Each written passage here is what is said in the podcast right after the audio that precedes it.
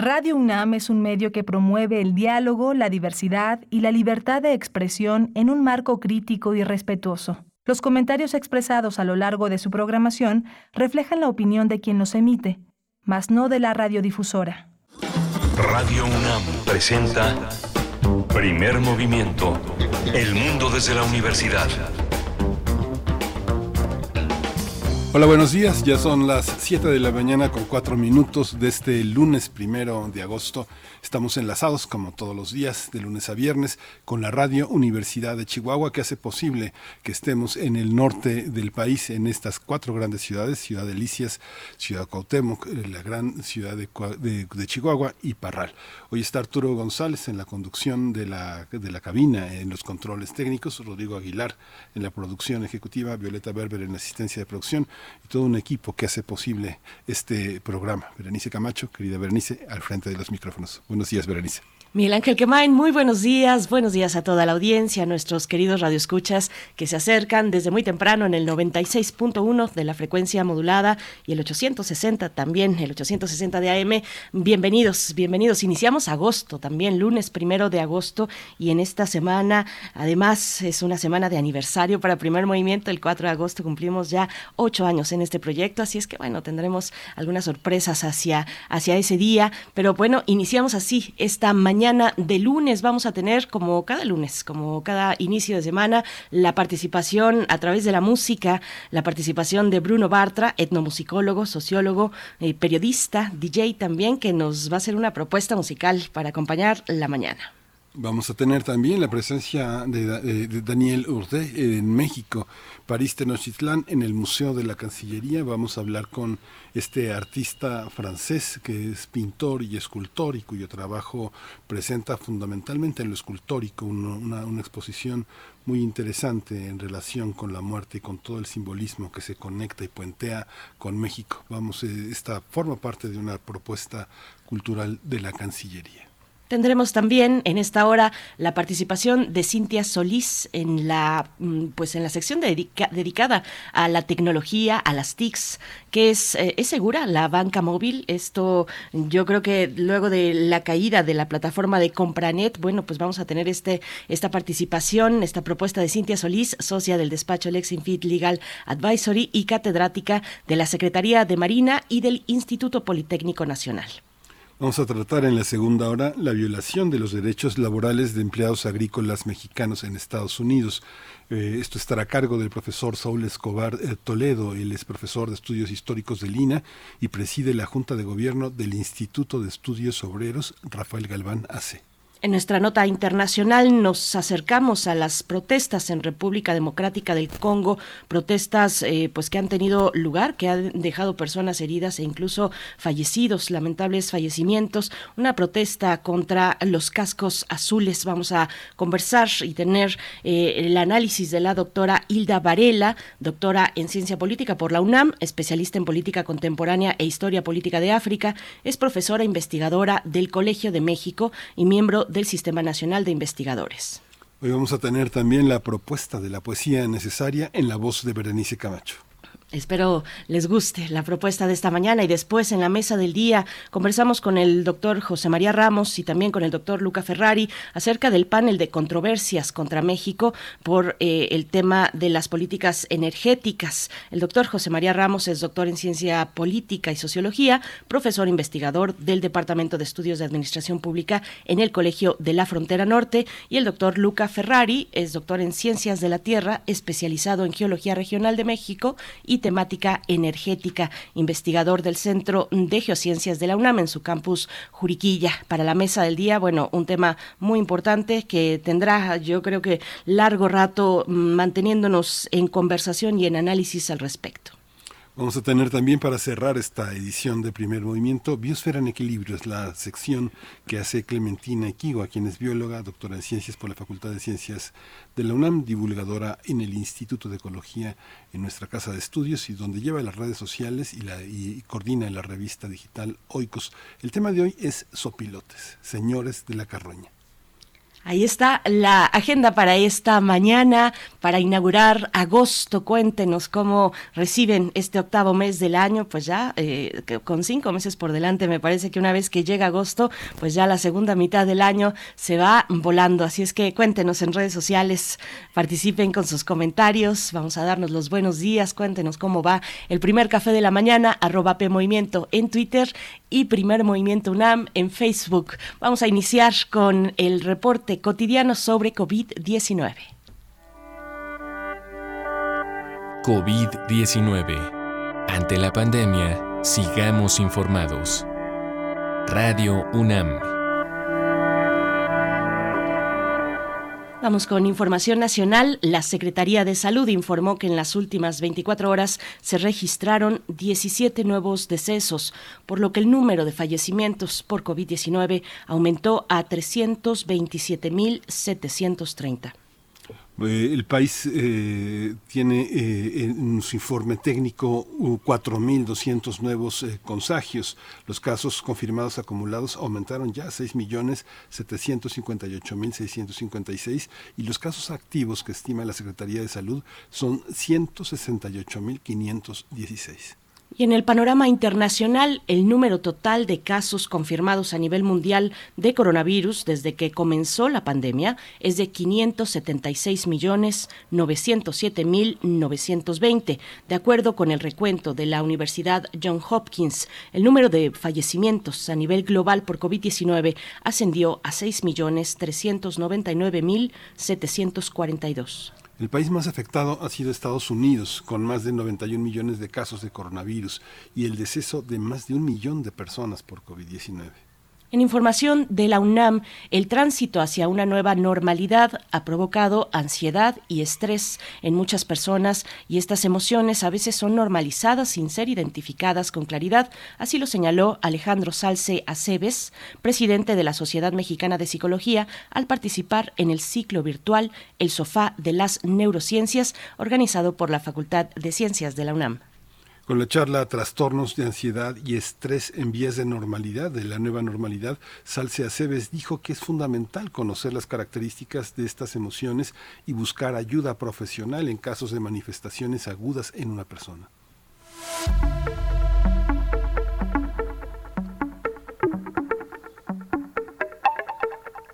Con recomendaciones culturales. La edición 41 del Foro Internacional de la Cineteca Nacional continúa en la UNAM hasta el 13 de agosto en la sala Julio Bracho del Centro Cultural Universitario y el Cinematógrafo del Chopo. Se trata de 14 películas nacionales e internacionales ganadoras en importantes festivales y con críticas favorables.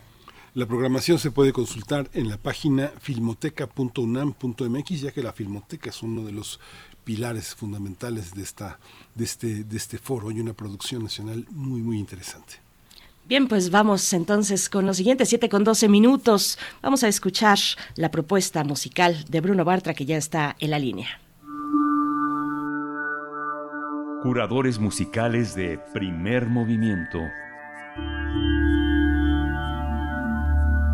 Querido Bruno Bartra, ¿cómo estás esta mañana? Iniciando agosto, lunes, iniciando un mes nuevo. ¿Cómo te encuentras? Buenos días. ¿Qué tal? Muy bien, eh, pues buenos días, Berenice, buenos días, Miguel Ángel, pues todo bien aquí con, con, música un, tanto oculta, por decirlo así, el día de hoy. Maravilloso, Bruno, cuéntanos, ¿de qué va esta propuesta? Pues básicamente estaba, eh, digamos, echando un ojo a a mis discos y demás y me encontré eh, pues varios demos e incluso discos que que pues han desaparecido un poco de la de la faz de la tierra o al menos del del hiperespacio. Entonces decidí eh, pues hacer una compilación de varios de estos eh, muchos son demos que pues que son de bandas que se perdieron por aquí por allá en el espacio tiempo en su mayoría de de de tiempos en que desde luego no existía el streaming, eh, ya empezaba a haber internet, pero pero bueno, pues fueron de esos grupos que que tenían una propuesta interesante y, y por las condiciones, digamos, del, de la industria de la música de, de unos años atrás, pues se quedaron en, en, en el olvido, entonces quise rescatarlas y, y también para que se pudiera escuchar aquí algo interesante y que pues de momento no no hay forma de escucharlo en otros lados a menos que uno sea uno de los poseedores de estos de estos discos. Entonces bueno pues vamos a empezar con con el demo de una banda que hasta donde sé porque lo que recuerdo cuando me dieron el demo eran de de Mérida Yucatán eh, se llamaban Atómicos Rumberos y la pieza es Trópico, es un tipo de, de reggae eh, con rock y algunas cuestiones eh, tropicales eh, y vamos a escuchar precisamente la pieza Trópico. Em, entonces, bueno, si por ahí hay alguien que fue, formara parte de esta banda, también podría pensar que, que quizás puede darle una remasterizada a su demo y, y lanzarlo en estos tiempos. Y de ahí nos vamos a ir a un disco que sí salió en Intolerancia, esta disquera, pero también ha desaparecido eh, de la banda Petróleo, eh, que fue una de estas bandas muy interesantes de dentro de una movida un tanto eh, marginal del rock en México, que es el rock funk, y en torno a fines de los 90 tuvo cierto auge cuando salió un disco de la NAO en la disquera Sony, pero bueno, esto es Petróleo, que eran amigos de ellos, y la pieza es Tus Primos.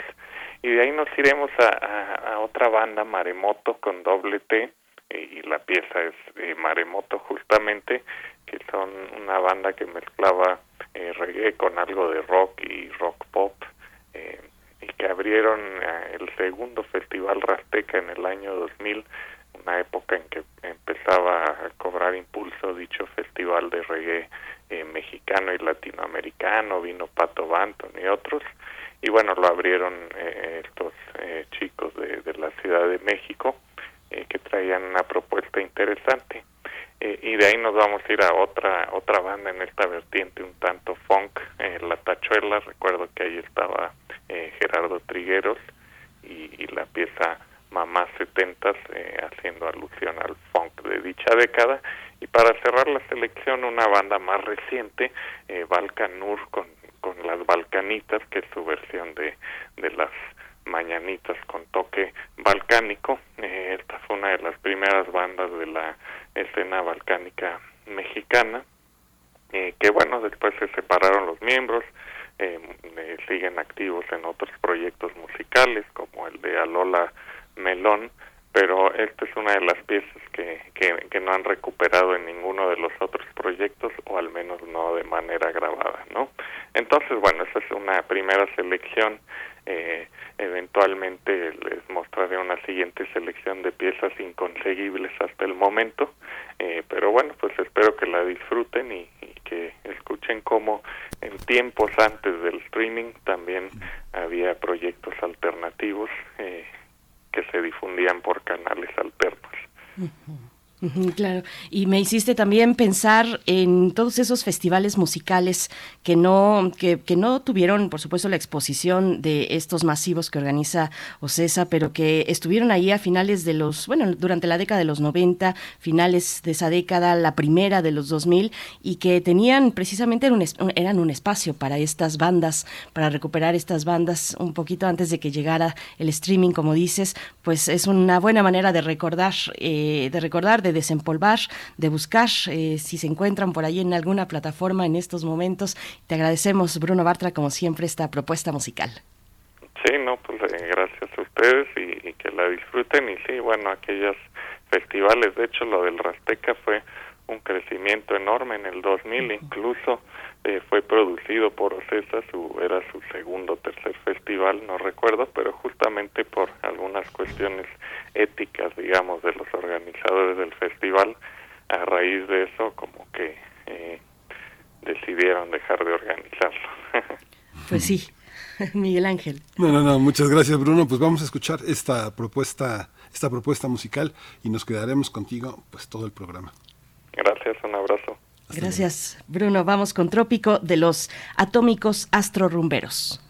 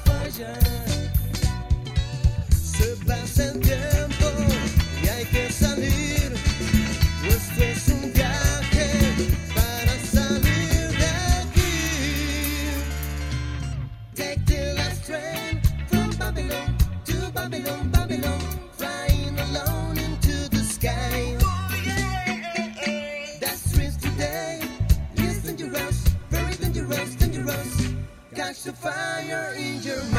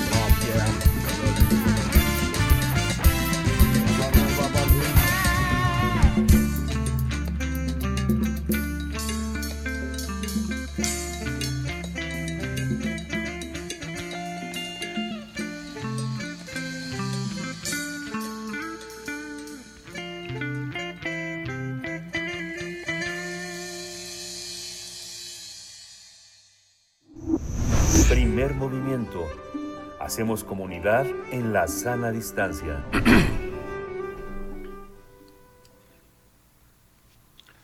Daniel Urdé eh, expone en México o París Tenochtitlán, que se inauguró en la Ciudad de México y que exhibe una veintena de esculturas, dibujos, pintoras, pinturas, así como objetos decorativos elaborados por este artista francés. Daniel Urde plasma en sus obras imágenes relacionadas con escenas de la crucifixión y seres que están al borde de la muerte, reflejando su fascinación por el más allá.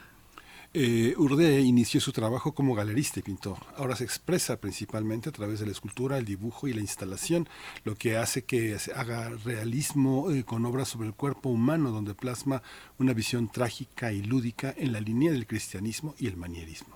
Durante la inauguración, el artista agradeció la oportunidad de mostrar por primera vez su trabajo en nuestro país porque considera que existen correlaciones entre el arte mexicano precolombino y el posterior a la conquista. Eh, dijo que comparte con México el tratamiento de temas como la muerte y la vanidad. Hay que señalar que esta muestra forma parte de las actividades culturales que los gobiernos de México y Francia organizan para fortalecer y dar continuidad a un intercambio diplomático ya añejo, así como para mostrar a sus poblaciones lo mejor de ambos países. La entrada a la exposición es gratuita y se exhibe en el Museo de la Cancillería, ubicado en la calle República del Salvador, número 47, en el centro histórico de la capital mexicana. Vamos a conversar. Ya está eh, Daniel Urde eh, en la línea. Él es un prominente artista francés, un hombre de 75 años con muchísimo camino, con mucha ciudad en sus ojos y en su, y en su escultura. Es francés, es pintor, es escultor y ahora está, le damos la bienvenida aquí a Primer Movimiento. Buenos días, eh, Monsieur Urde.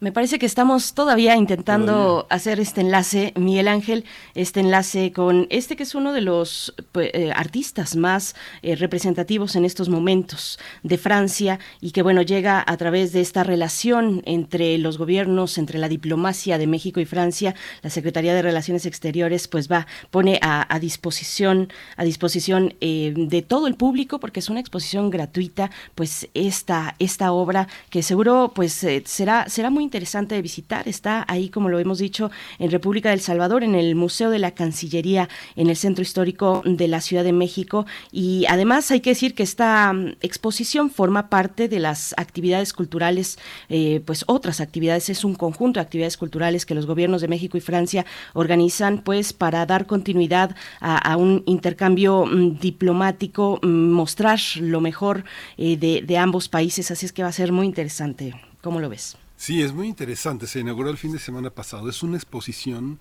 que tiene la característica de tener un enorme poder eh, sobre lo público.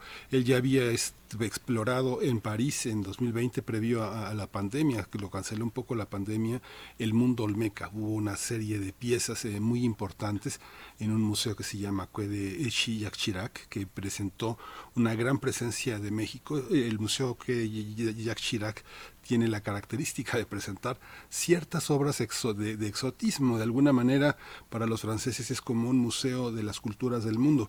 Él tiene una gran presencia de la escultura monumental en, de edificios públicos, en plazas. eh, estuvo una gran escultura, eh, el, paisaje de las estelas que se llama eh, el Puente de las Artes que atraviesa el río Sena en París. Es una escultura que llamaba mucho la atención. Es un artista muy, muy llamativo, muy interesante y trabaja con metal de una manera muy extraordinaria.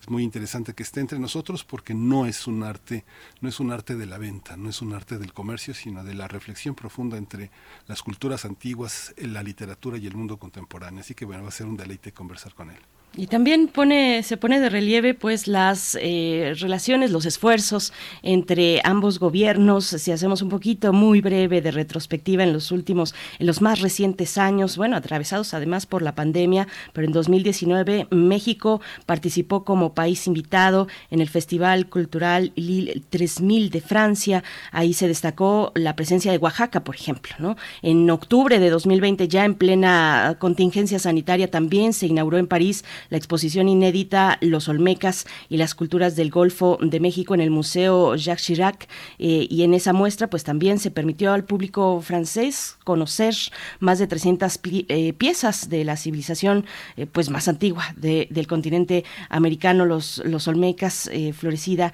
por supuesto en México, así es que bueno pues sí, ya estamos haciendo todos los malabares necesarios tecnológicos para poder eh, enlazarnos con el artista Daniel Oude que estará que estará eh, aquí con nosotros esperemos ya en cualquier segundo pues comentándonos sobre lo que significa exponer exponer en México la pues la profundidad de su obra los ejes que la inspiran los ejes temáticos por supuesto pero también estéticos en fin pues mucho que conversar al respecto Miguel Sí, es muy interesante para quienes los vayan siguiendo. Daniel Urde tiene una, un espacio muy interesante en Instagram.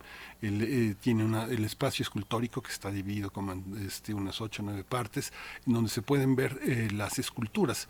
También tiene una página que se llama Daniel Urde con H O U R D E.com y tiene una parte dedicada a esculturas. La página es amplia, pero es muy interesante la parte escultórica porque uno ve este carácter de la presencia de lo público en un mundo totalmente contemporáneo, muy muy muy muy interesante desde el punto de vista del movimiento del lugar que ocupa en los espacios públicos, de los contrastes que establece, una un hallazgo verdaderamente cultural eh, del gobierno federal interesante. Pues vamos a hacer, vamos a hacer una pausa. Nosotros vamos a hacer una pausa para seguir también dándole espacio a la propuesta musical, a la curaduría musical de Bruno Bartra, Demos Perdidos, la primera parte de esta entrega. Y se trata de la una banda de rock funk de los años 90 en México que se llama Petróleo. Esto que vamos a escuchar se titula Tus primos. No todos saben Y es que no todo tiene que ser real. Si pudiera oír el sonido de cómo empieza mi alma a elevar. Si pudiera escuchar el respiro de aquello que deja de estar. O saber bien qué camino tomar. Las imágenes se mueven, los colores no dejan de vibrar. Hoy quiero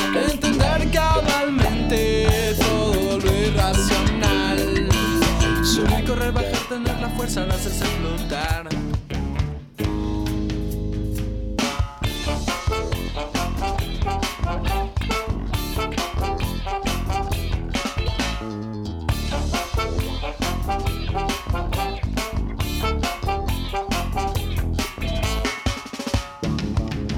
No todos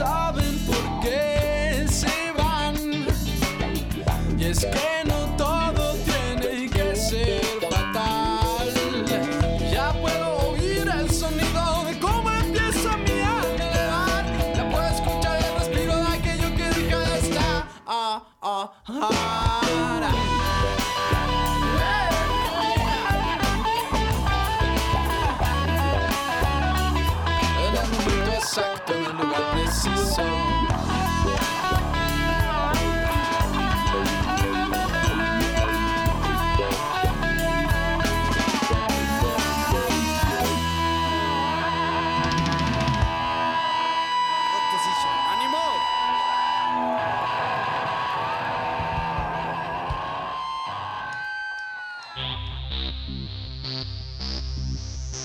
De festivales, ferias y más.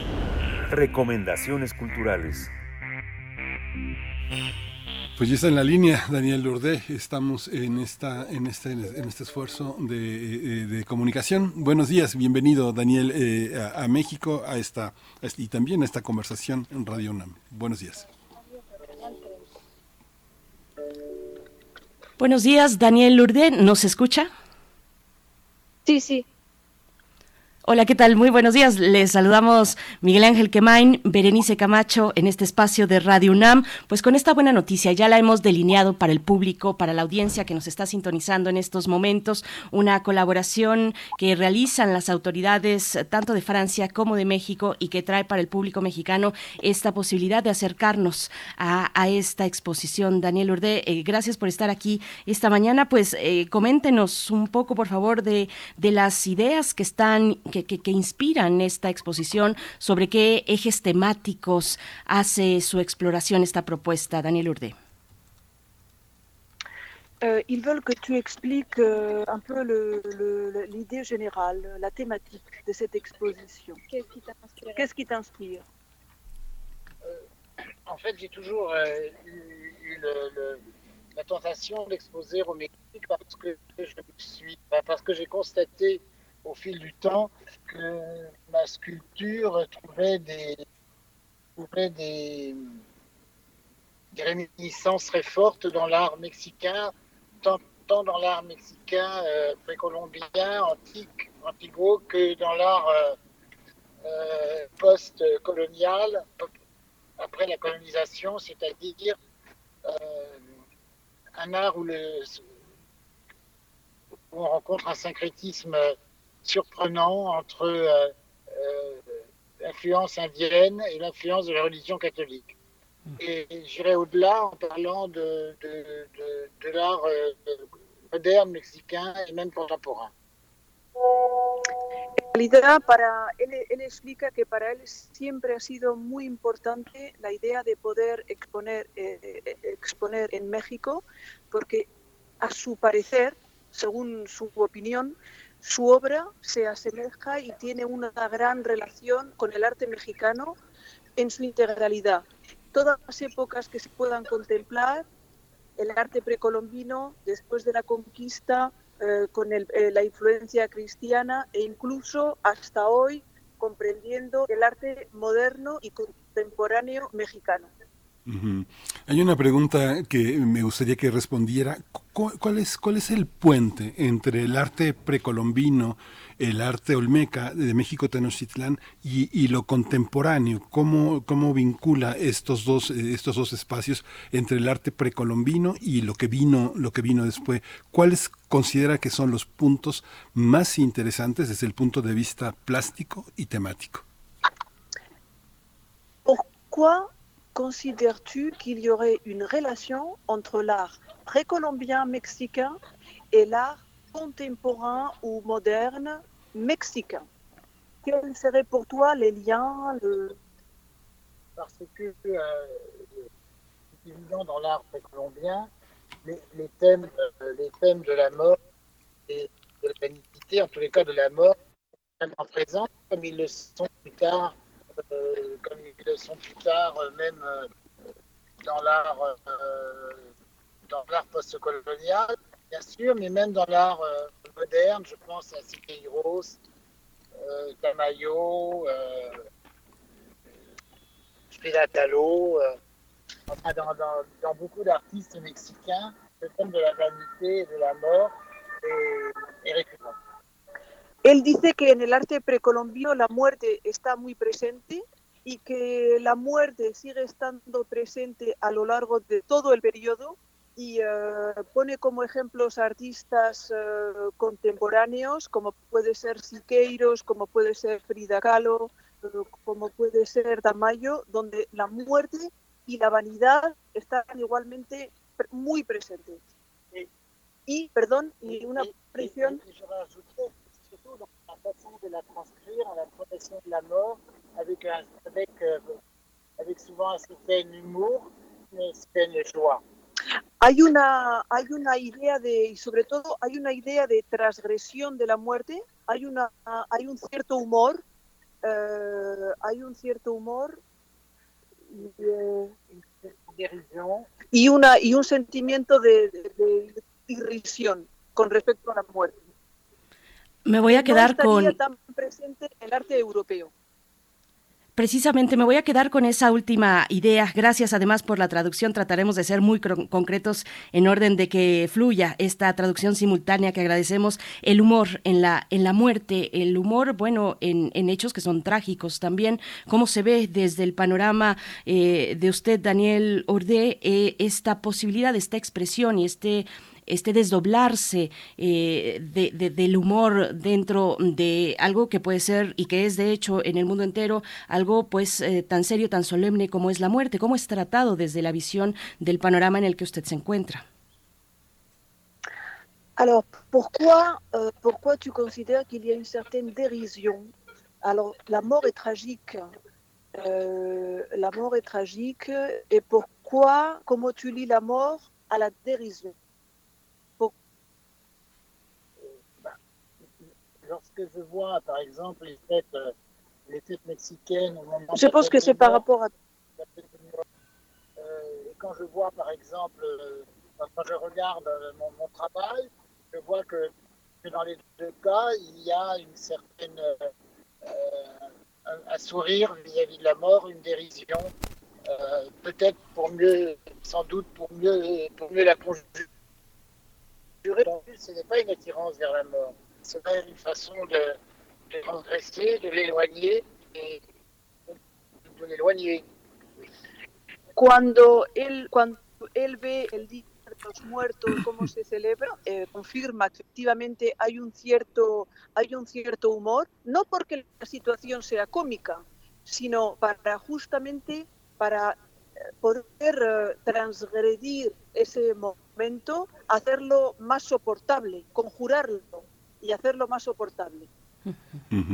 Hay una parte, Daniel, eh, que es eh, la, eh, la parte de la vida pública. Esta exposición está encerrada en un museo, pero gran parte del arte que usted ha realizado es para la calle, para el mundo público. La escultura es de gran dimensión es de formatos muy, muy dinámicos. ¿Cómo establecer esa parte del artista público y el artista privado para el coleccionista? ¿Hay esa, ¿Existe ese pensamiento en su propuesta artística?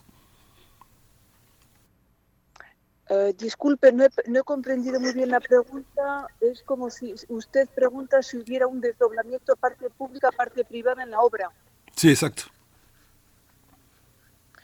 Il demande si tu vois une distinction entre, parce que cette œuvre est exposée dans un musée, et euh, euh, si tu vois une différence entre la partie publique, par exemple cette exposition qui est installée dans un musée, et la partie plus, pri- plus privée avec des collectionneurs, etc. bien sûr, que je vois une différence et, je suis absolument euh, euh, intéressé finalement d'exposer dans un lieu public, dans un musée, parce que justement c'est un lieu public, que, que, que, que le, que les personnes qui vont venir voir les, sculptures ou les œuvres sont plus diverses, euh, sont euh, ont une préoccupation différente, euh, une curiosité différente, viennent d'horizons différents, ne sont pas, ne sont pas motivés par un motif qui, qui est un motif que, que j'apprécie beaucoup, le fait d'acheter. Mais là, au moins, ils sont libres de, de, de. Et je pense que je touche un, un public beaucoup plus vaste, beaucoup plus varié, beaucoup plus grand. Efectivamente, hace la diferencia entre la parte pública y la privada y, le, eh, y está muy satisfecho, muy contento de poder exposer- expos- exponer sus obras en, en el museo, puesto que gente de diversos horizontes, con diversas mentalidades, diversos, gente muy diversa, eh, puede contemplar, puede eh, tener acceso a su obra. Y mismo si, por supuesto, el rol del coleccionista que compra es muy gratificante, él está, eh, él, para, para él, lo más importante es que todo el mundo, todo el público con, con ideas diversas pueda tener acceso y, Ujú. tener una y tener cada uno una reflexión diferente. Mm. ¿Qué vamos a encontrar a nivel de formatos, de materiales en esta exposición, del manejo, de las técnicas pues que se emplean con los materiales eh, que se han utilizado para esta exposición?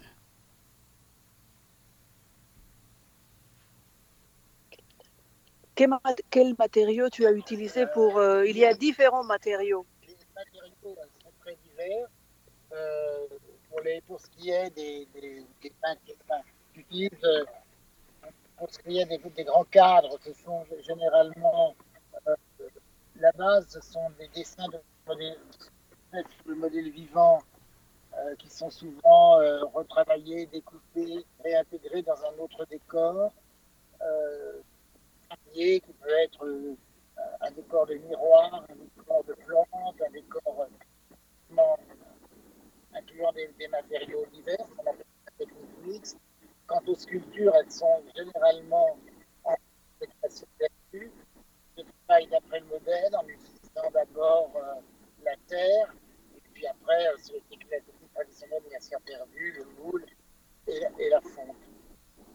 Bueno, eh, efectivamente utiliza materiales diferentes. Por ejemplo, en lo que se refiere a los dibujos, el origen está en un modelo vivo, trabaja con modelo vivo y a partir de ahí eh, sale, aparece un dibujo que él va a utilizar y lo va a poner en un contexto diferente. Puede, por ejemplo, acompañarlo de espejos, puede ac- acompañarlo de materia vegetal, eh, de, de, otros, eh, sí, de otros materiales.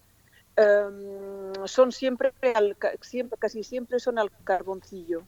En lo que respecta a la escultura, es, todas son en bronce. Eh, él trabaja a partir de la plastilina o, tierra, y después es el método de, eh, de fundición a la cera perdida. Sí, qué interesante.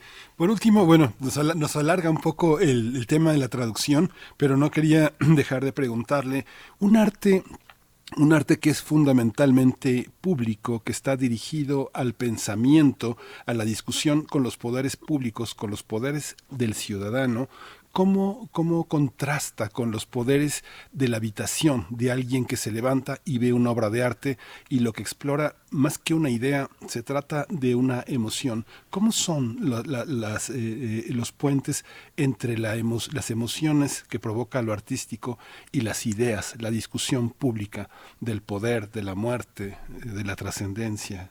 ¿Cómo lo ve? Disculpe, pero le oigo, le oigo entrecortado. Pues, la, la, pregunta, que, le, que le planteo es la relación que existe entre la expresión del arte público como una propuesta de ideas y la íntima en la casa, en la colección privada, con las emociones. ¿Cuál es el puente entre las emociones y las ideas? Les émotions et ¿Eh, les idées. Quel serait le rapport entre une exposition publique oui. et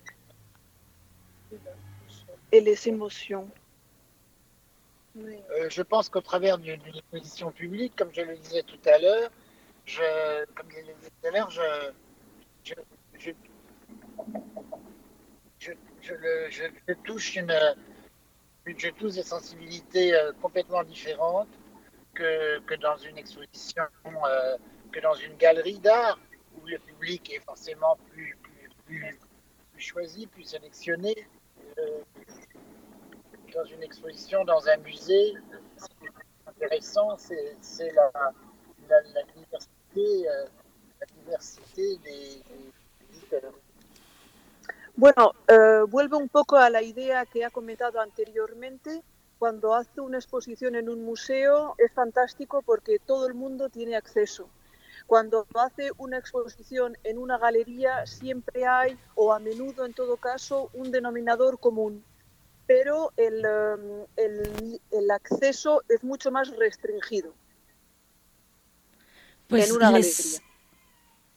En una galería, por supuesto. Les agradecemos, les agradecemos además este trabajo de traducción, esta labor de traducción. Daniel Urde, muchas gracias por, por esta presencia en México y bueno, está hecha la invitación para que el público se acerque al Museo de la Cancillería, ya inaugurar, eh, inaugurada esta exposición el pasado 28 de julio y hasta el 31 de octubre, de lunes a viernes, de 10 a 17 horas, en la dirección República del Salvador 47 en el Centro Histórico de la Ciudad de México. Daniel Urde, muchas gracias. Hasta pronto y enhorabuena. Mucha- muchas gracias a vosotros.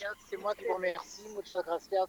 Soy muy feliz de, de, de- de hacer esta exposición en México. Es una oportunidad fantástica para mí. Muchas, muchas gracias, muchísimas gracias a vosotros y al Museo del Canciller. Gracias. También es una oportunidad para el público mexicano para tener estos encuentros. Hasta pronto. Muchas gracias. Vamos a hacer una pausa musical, Miguel Ángel. Vamos a escuchar El Maremoto.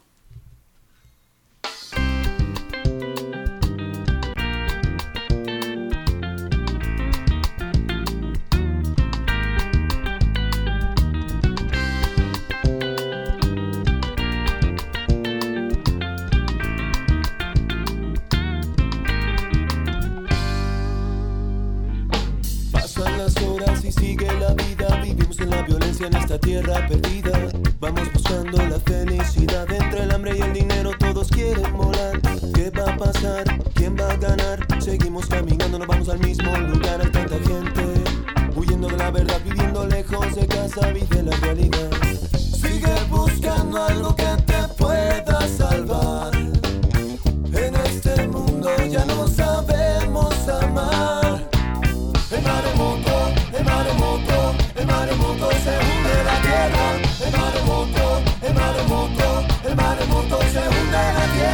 Piensa, ¿qué va a pasar en la selva? La vida dormida, la gente despierta y un milagro tan bello no puede respirar. Porque este planeta ya no huele a paz. Y nuestra madre nos mira pasar. Millones de años tú te quedas atrás.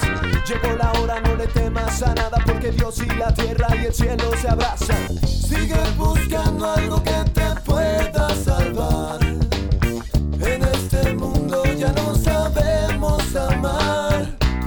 El maremoto, el maremoto, el maremoto se hunde la tierra. El maremoto, el maremoto, el maremoto se hunde la tierra. El maremoto,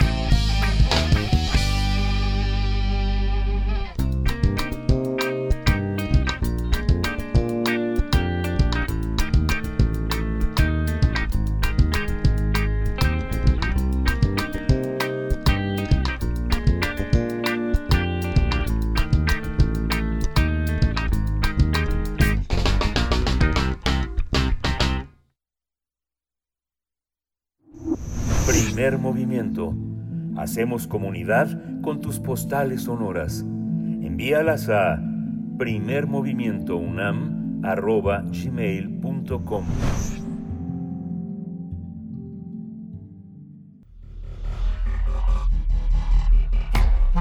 Singularidades tecnológicas y TICs.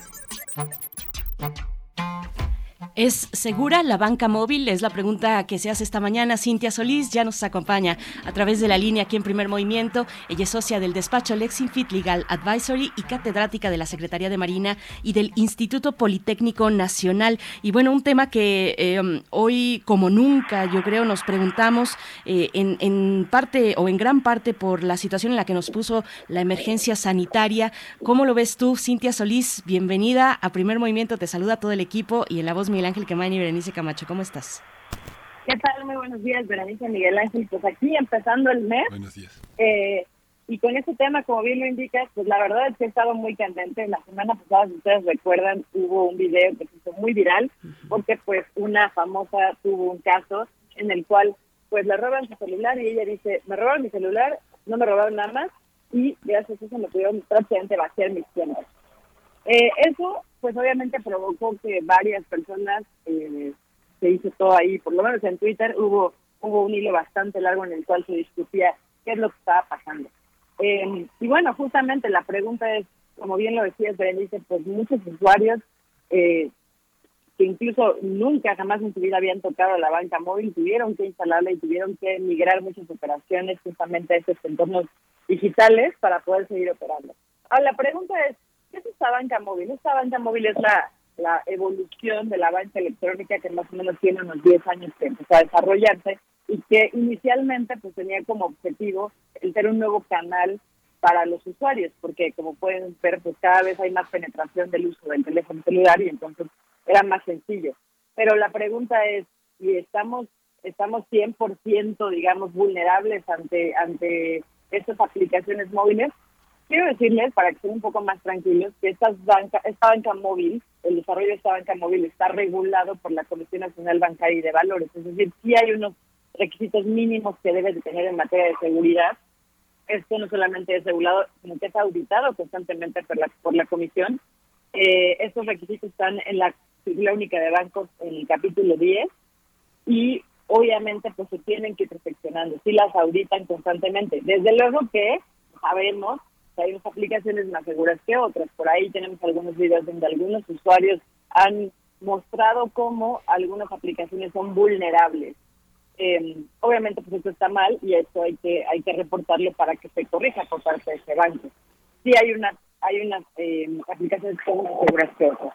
Ahora, respecto a lo que pasó, eh, también hablaban mucho de, bueno, pero es que el usuario de repente es muy descuidado. Miren, algo muy importante que hay que recalcar es que esto no es culpa del usuario. O sea, definitivamente lo que pasó o lo que está pasando no es culpa de los usuarios, tampoco de las instituciones en muchos casos, aunque sí, desgraciadamente en algunos se ha comprobado que hay algunos ejecutivos que están coludidos, pero la verdad es que aquí la única culpa o el único culpable es el delincuente. ¿Qué podemos hacer como usuarios? ¿Qué podemos hacer como usuarios? Recordemos que aquí hay un problema importante. Eh, se comentaba mucho, bueno, ¿y cómo desbloquean el teléfono y demás? Hay que recordar que la SIM, nuestra SIM card, que es la que tenemos, a la, que nos entrega el proveedor de telefonía cuando contratamos el teléfono, esto se puede extraer. Entonces realmente no necesitas desbloquear el teléfono. Puedes extraer la SIM e instalarlo en otro teléfono y a partir de ahí pues iniciar estos ataques. Para eso les trajimos algunos tips como usuario para poder tratar de cuidarnos. ¿Qué podemos hacer? Cuidar el estado de nuestra línea telefónica. ¿A qué me refiero? Um, en realidad nosotros podemos tener nuestro equipo, nuestro equipo físico en las manos y alguien más puede haber llevado a cabo el ataque a nuestra tarjeta SIM. Por ejemplo, lo que ya habíamos comentado el año pasado, la, los famosos ataques de SIM, este, de swiping, o puede ser, por ejemplo, la clonación de nuestra de nuestra tarjeta. Ya ha habido muchos casos donde la persona tiene físicamente el dispositivo, pero resulta que alguien más ya clonó su tarjeta o simplemente se quedó sin servicio telefónico porque alguien acudió con el proveedor de telefonía y le dieron una reposición de, de, de, tarjeta SIM.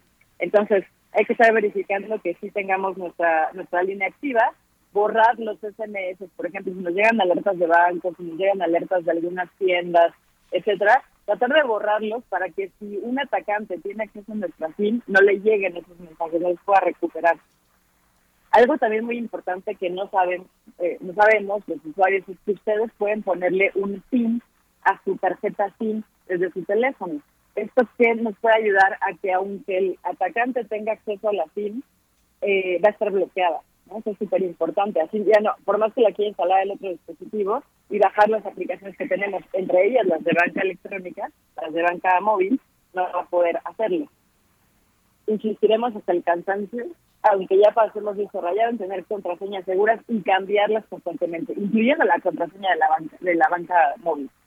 Eh, para esto, ustedes recordarán que también eh, hubo una modificación a la circular mencionada donde pues ahora ya es indispensable contar con estos biométricos y además también pues permitir la geolocalización en tiempo real de las transacciones cuando son las transacciones. Es muy importante siempre tenerlo al día porque también es una medida de seguridad.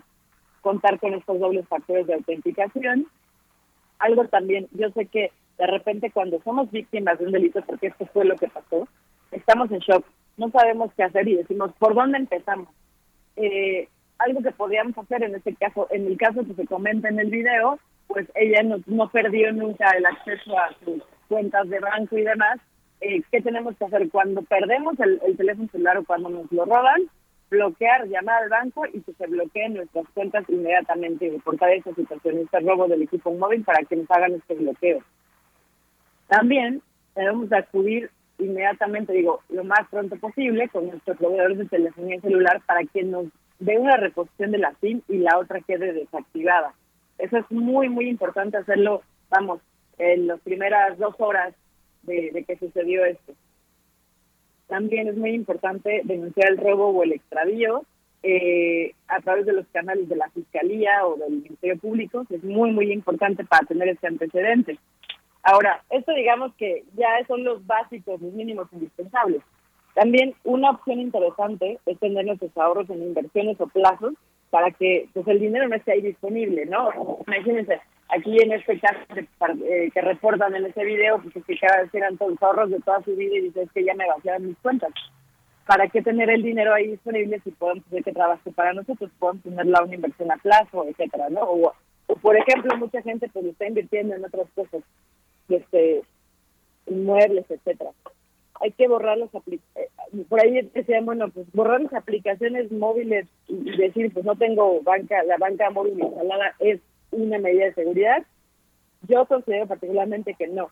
Ha habido muchos casos, por ejemplo, en personas de la tercera edad que no tenían estas eh, estas aplicaciones de banca móvil, obviamente no les llegan las notificaciones ni nada, pero alguien más las instala, las solicita y las instala en un teléfono y pues las personas no se enteran. Entonces realmente esto de borrar la aplicación y no tenerla en el teléfono, considero que tampoco es una buena opción porque no estás resolviendo nada. La siguiente, el siguiente punto que puedo hacer es contratar los servicios de alertas y bloqueos de consulta a buró de créditos. Eh, es decir, acuérdense que cada institución financiera está obligada a hacer una consulta a buró de crédito cada que nos va a otorgar un crédito. Como hay muchos ataques cual la persona dice, bueno, yo no tenía dinero, no tenía saldo, pero alguien pidió un eh, crédito a mi nombre, entonces bloqueando las consultas a buró de crédito eso también podemos ahorrarnos este problema o este dolor de cabeza como siempre, bueno, pues esa denuncia que ya se presentó ante el MP, es importante seguir, obviamente darle seguimiento a esa denuncia porque a veces se ratifica, no se sabe, etcétera. Y ya en este caso, o sea, cuando esto ya avanza y si el banco mm, considera que no procede, digamos, el- la queja a nivel interna, pues recuerden que siempre podemos este, irnos a conducir y también existen las vías judiciales correspondientes en caso de que pues sí haya haya un tema donde se pueda comprobar o, esté como muy claro o haya grandes evidencias de que algún funcionario del banco está coludido, ¿no? Desgraciadamente eh, no podemos descartar esa situación y por eso es muy importante que denunciemos para llegar a pues a descubrir cómo se está gestando esta red, ¿no? Si hay gente involucrada del banco, si, son, si es únicamente una red de delincuencia organizada, si es un delincuente eh, que está operando solo, etcétera.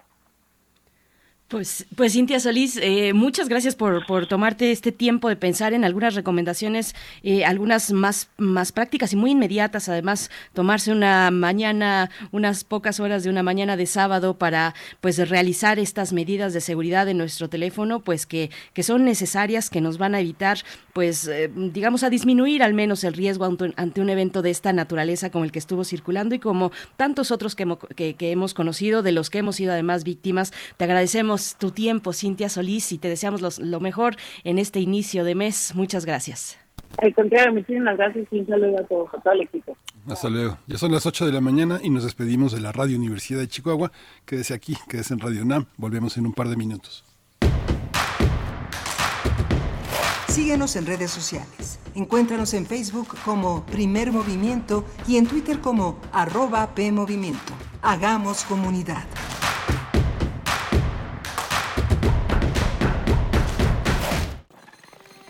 En el caos de la vida, narrar establece una sensación de causalidad. Es una capacidad humana invaluable. Inscríbete al curso en línea Narrativa, Multiplicidad de Ideas, impartido por el doctor José Alejandro Montes Vázquez, especialista en literatura.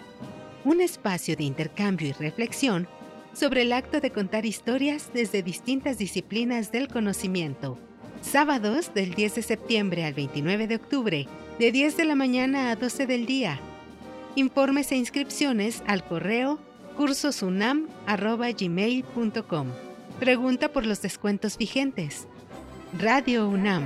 Experiencia sonora. ¿Qué pasaría si perdieras tu INE? Perdería el derecho al voto, No existiría mi identidad, perdería el derecho a la democracia. no podría hacer valer mi opinión. Sin mi INE no podría hacer nada porque me la piden en todos lados para todos los trámites. Si perdiste tu credencial o perdió vigencia, acude al módulo y actualízala.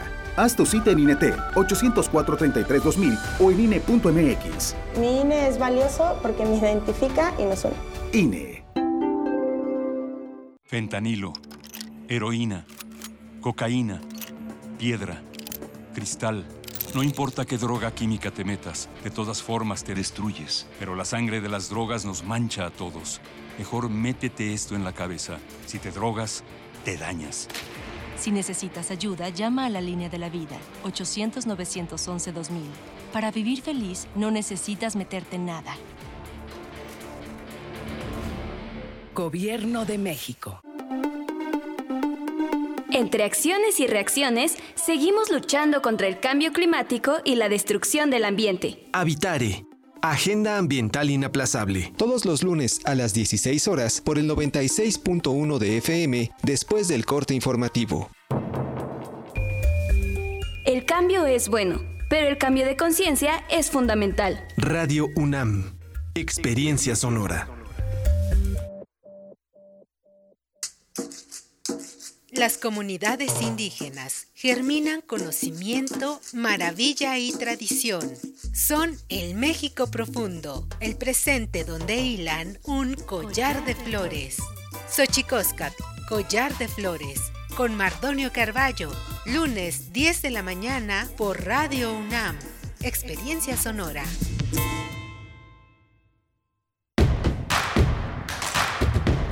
Queremos escucharte. Llámanos al 55 36 43 39 y al 55 36 89 89. Primer movimiento. Hacemos comunidad.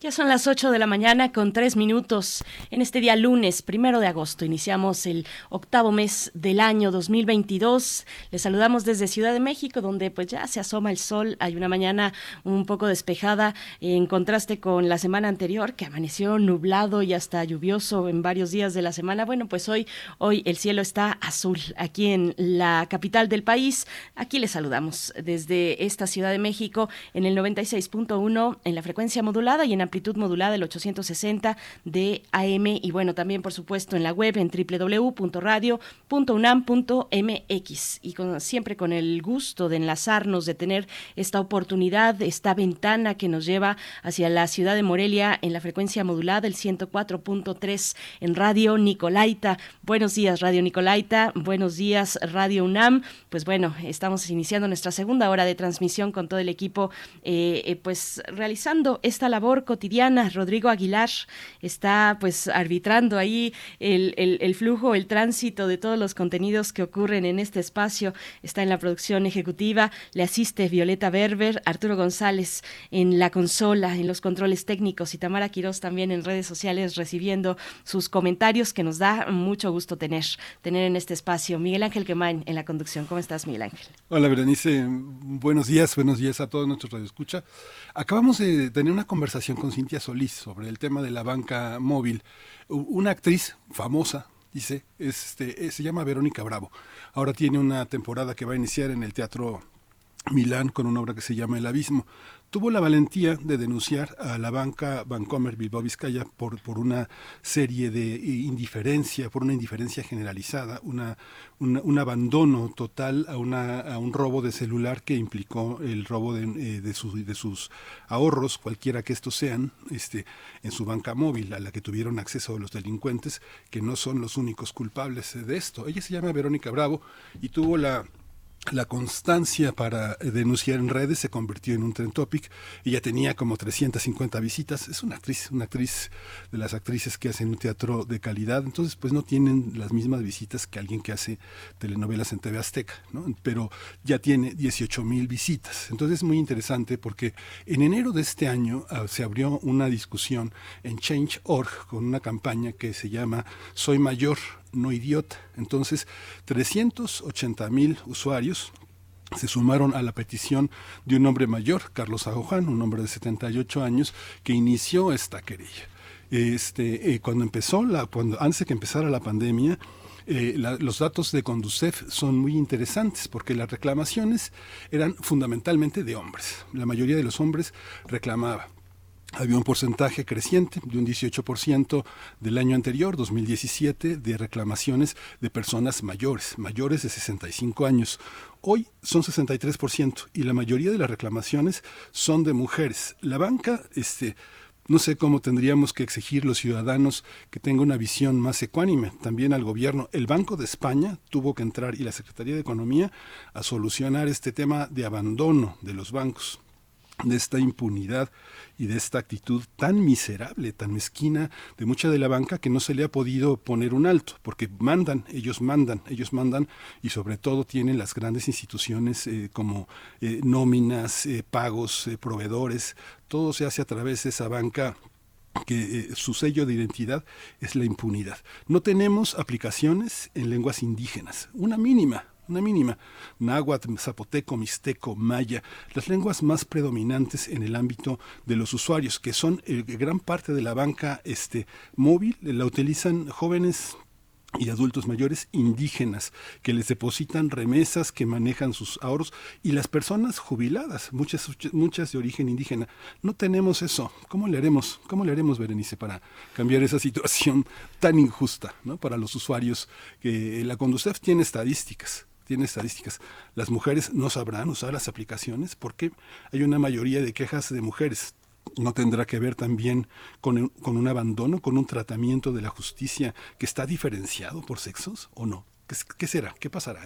No, no tengo idea, Miguel Ángel Quemain, te soy honesta, no sé qué tendríamos que hacer. Habría que ver, pues, a los que han trabajado al respecto. Tenemos, eh, digamos, organizaciones, también la, la R3D me viene a la, a la, mente en estos momentos, que siempre ha sido muy puntual con los derechos, eh, de, con los derechos digitales o los derechos que se despliegan en el entorno digital en múltiples circunstancias como las que estás mencionando. Yo pienso también en las personas con alguna discapacidad, las personas ciegas, por ejemplo, cómo se acercan a este tipo de servicios a los que, pues en gran medida también nos hemos visto obligados a participar en ellos. Hay países donde tienen tal vez en, en una consideración más alta el tema de su privacidad, de la privacidad de sus datos, de su identidad. Eh, pienso en Alemania, pienso particularmente en Berlín, una ciudad cosmopolita, donde en muchas ocasiones los comercios, por ejemplo, haciendo transacciones muy sencillas, ¿no? Cotidianas, no digamos algo, algo más elaborado, pero pues, se prefiere el dinero físico eh, antes de utilizar la banca electrónica. Esto me parece en eso, en, en, la consideración o una alta consideración de la protección de datos personales, de la identidad, de no dejar el rastro, digamos, un rastro en, en, en la red de Internet que nos pueda, pues de alguna manera, mm, poner en alguna situación complicada. Me parece que, que habría que, que atender, pero bueno, es interesante la reflexión que, que estás haciendo en múltiples casos, en casos pues muy diversos incluso unos de otros, pero con una misma cuestión en el, en el centro, Miguel Ángel. Así es que, bueno, yo se lo dejo a los especialistas. pero fíjate, fíjate, Berenice, que es muy curioso, porque la banda, o sea, digamos, la banda empieza, la banca múltiple empieza a funcionar mejor en el 5G y en el 4G. ¿Sabes cuántos estados tienen acceso a la 4G? La mayoría tiene 2G, 3G y 4G, pero son estados en las que las aplicaciones, la fineza de la, de la, ejecución de la, de la aplicación funciona bien en 5G, con teléfonos más inteligentes de los que puede tener personas con mayores dificultades económicas. Sabemos que hay teléfonos hasta de 30 mil pesos que funcionan muy bien, pero los de, ¿qué pasa con los de 2 mil, los de 5 mil, los de 2 mil pesos, con esos teléfonos que no alcanzan a conectarse a bandas anchas e, importantes? Pero un elemento que sí me parece importante señalar es que la vulnerabilidad de las tarjetas de débito es un 63% más alta que la de crédito, ¿no? O sea, las de crédito sí están súper cuidadas porque la banca paga, pero las de débito no, porque el usuario paga. El usuario es el tonto y sobre todo las personas mayores, las personas vulnerables, las personas que no tienen las habilidades tecnológicas que tiene pues nuestra gran clase media ilustrada, tecnologizada, que va a comprar sus relojes a, una plaza y donde un capacitado nos explica cómo funcionan este, las, las principales aplicaciones de un teléfono, las cuales la mayor parte de las veces no usamos, ¿no? Sí, pues se suma, se suma esta brecha económica que se expresa pues en, en, el acceso, en el manejo de la tecnología y en las posibilidades de seguridad que pueda tener la misma, eh, de acuerdo a lo que nos pues nos planteas en esta mañana. Interesante mirarlo de esa forma. Solamente hay que decir, bueno, en este caso que levantó toda esta discusión en redes sociales, pues sí, muy preocupante. El caso de Verónica Bravo, eh, hay que decir que ella es egresada del CUT, egresó del CUT en 2012 del Centro Cultural Universitario eh, de la de la UNAM. Así es que, bueno, pues sí, están ahí toda esta serie de cuestiones que de alguna u otra manera se han asomado con este caso que ella misma hace público a través de sus redes sociales en un video explicando y haciendo esta queja, esta queja ah, eh, hacia esta, de, alguna manera, denuncia pública hacia su, hacia su banco, hacia el tratamiento que le dieron a ella ante el robo de su celular. Y pues sí, muchos nos preguntamos, bueno, ¿en qué nivel, qué, qué tan, qué tanto control? Sabemos que no, que no, que no del todo. Hay una serie de medidas que ya nos ha dicho en esta mañana, entre otras medidas,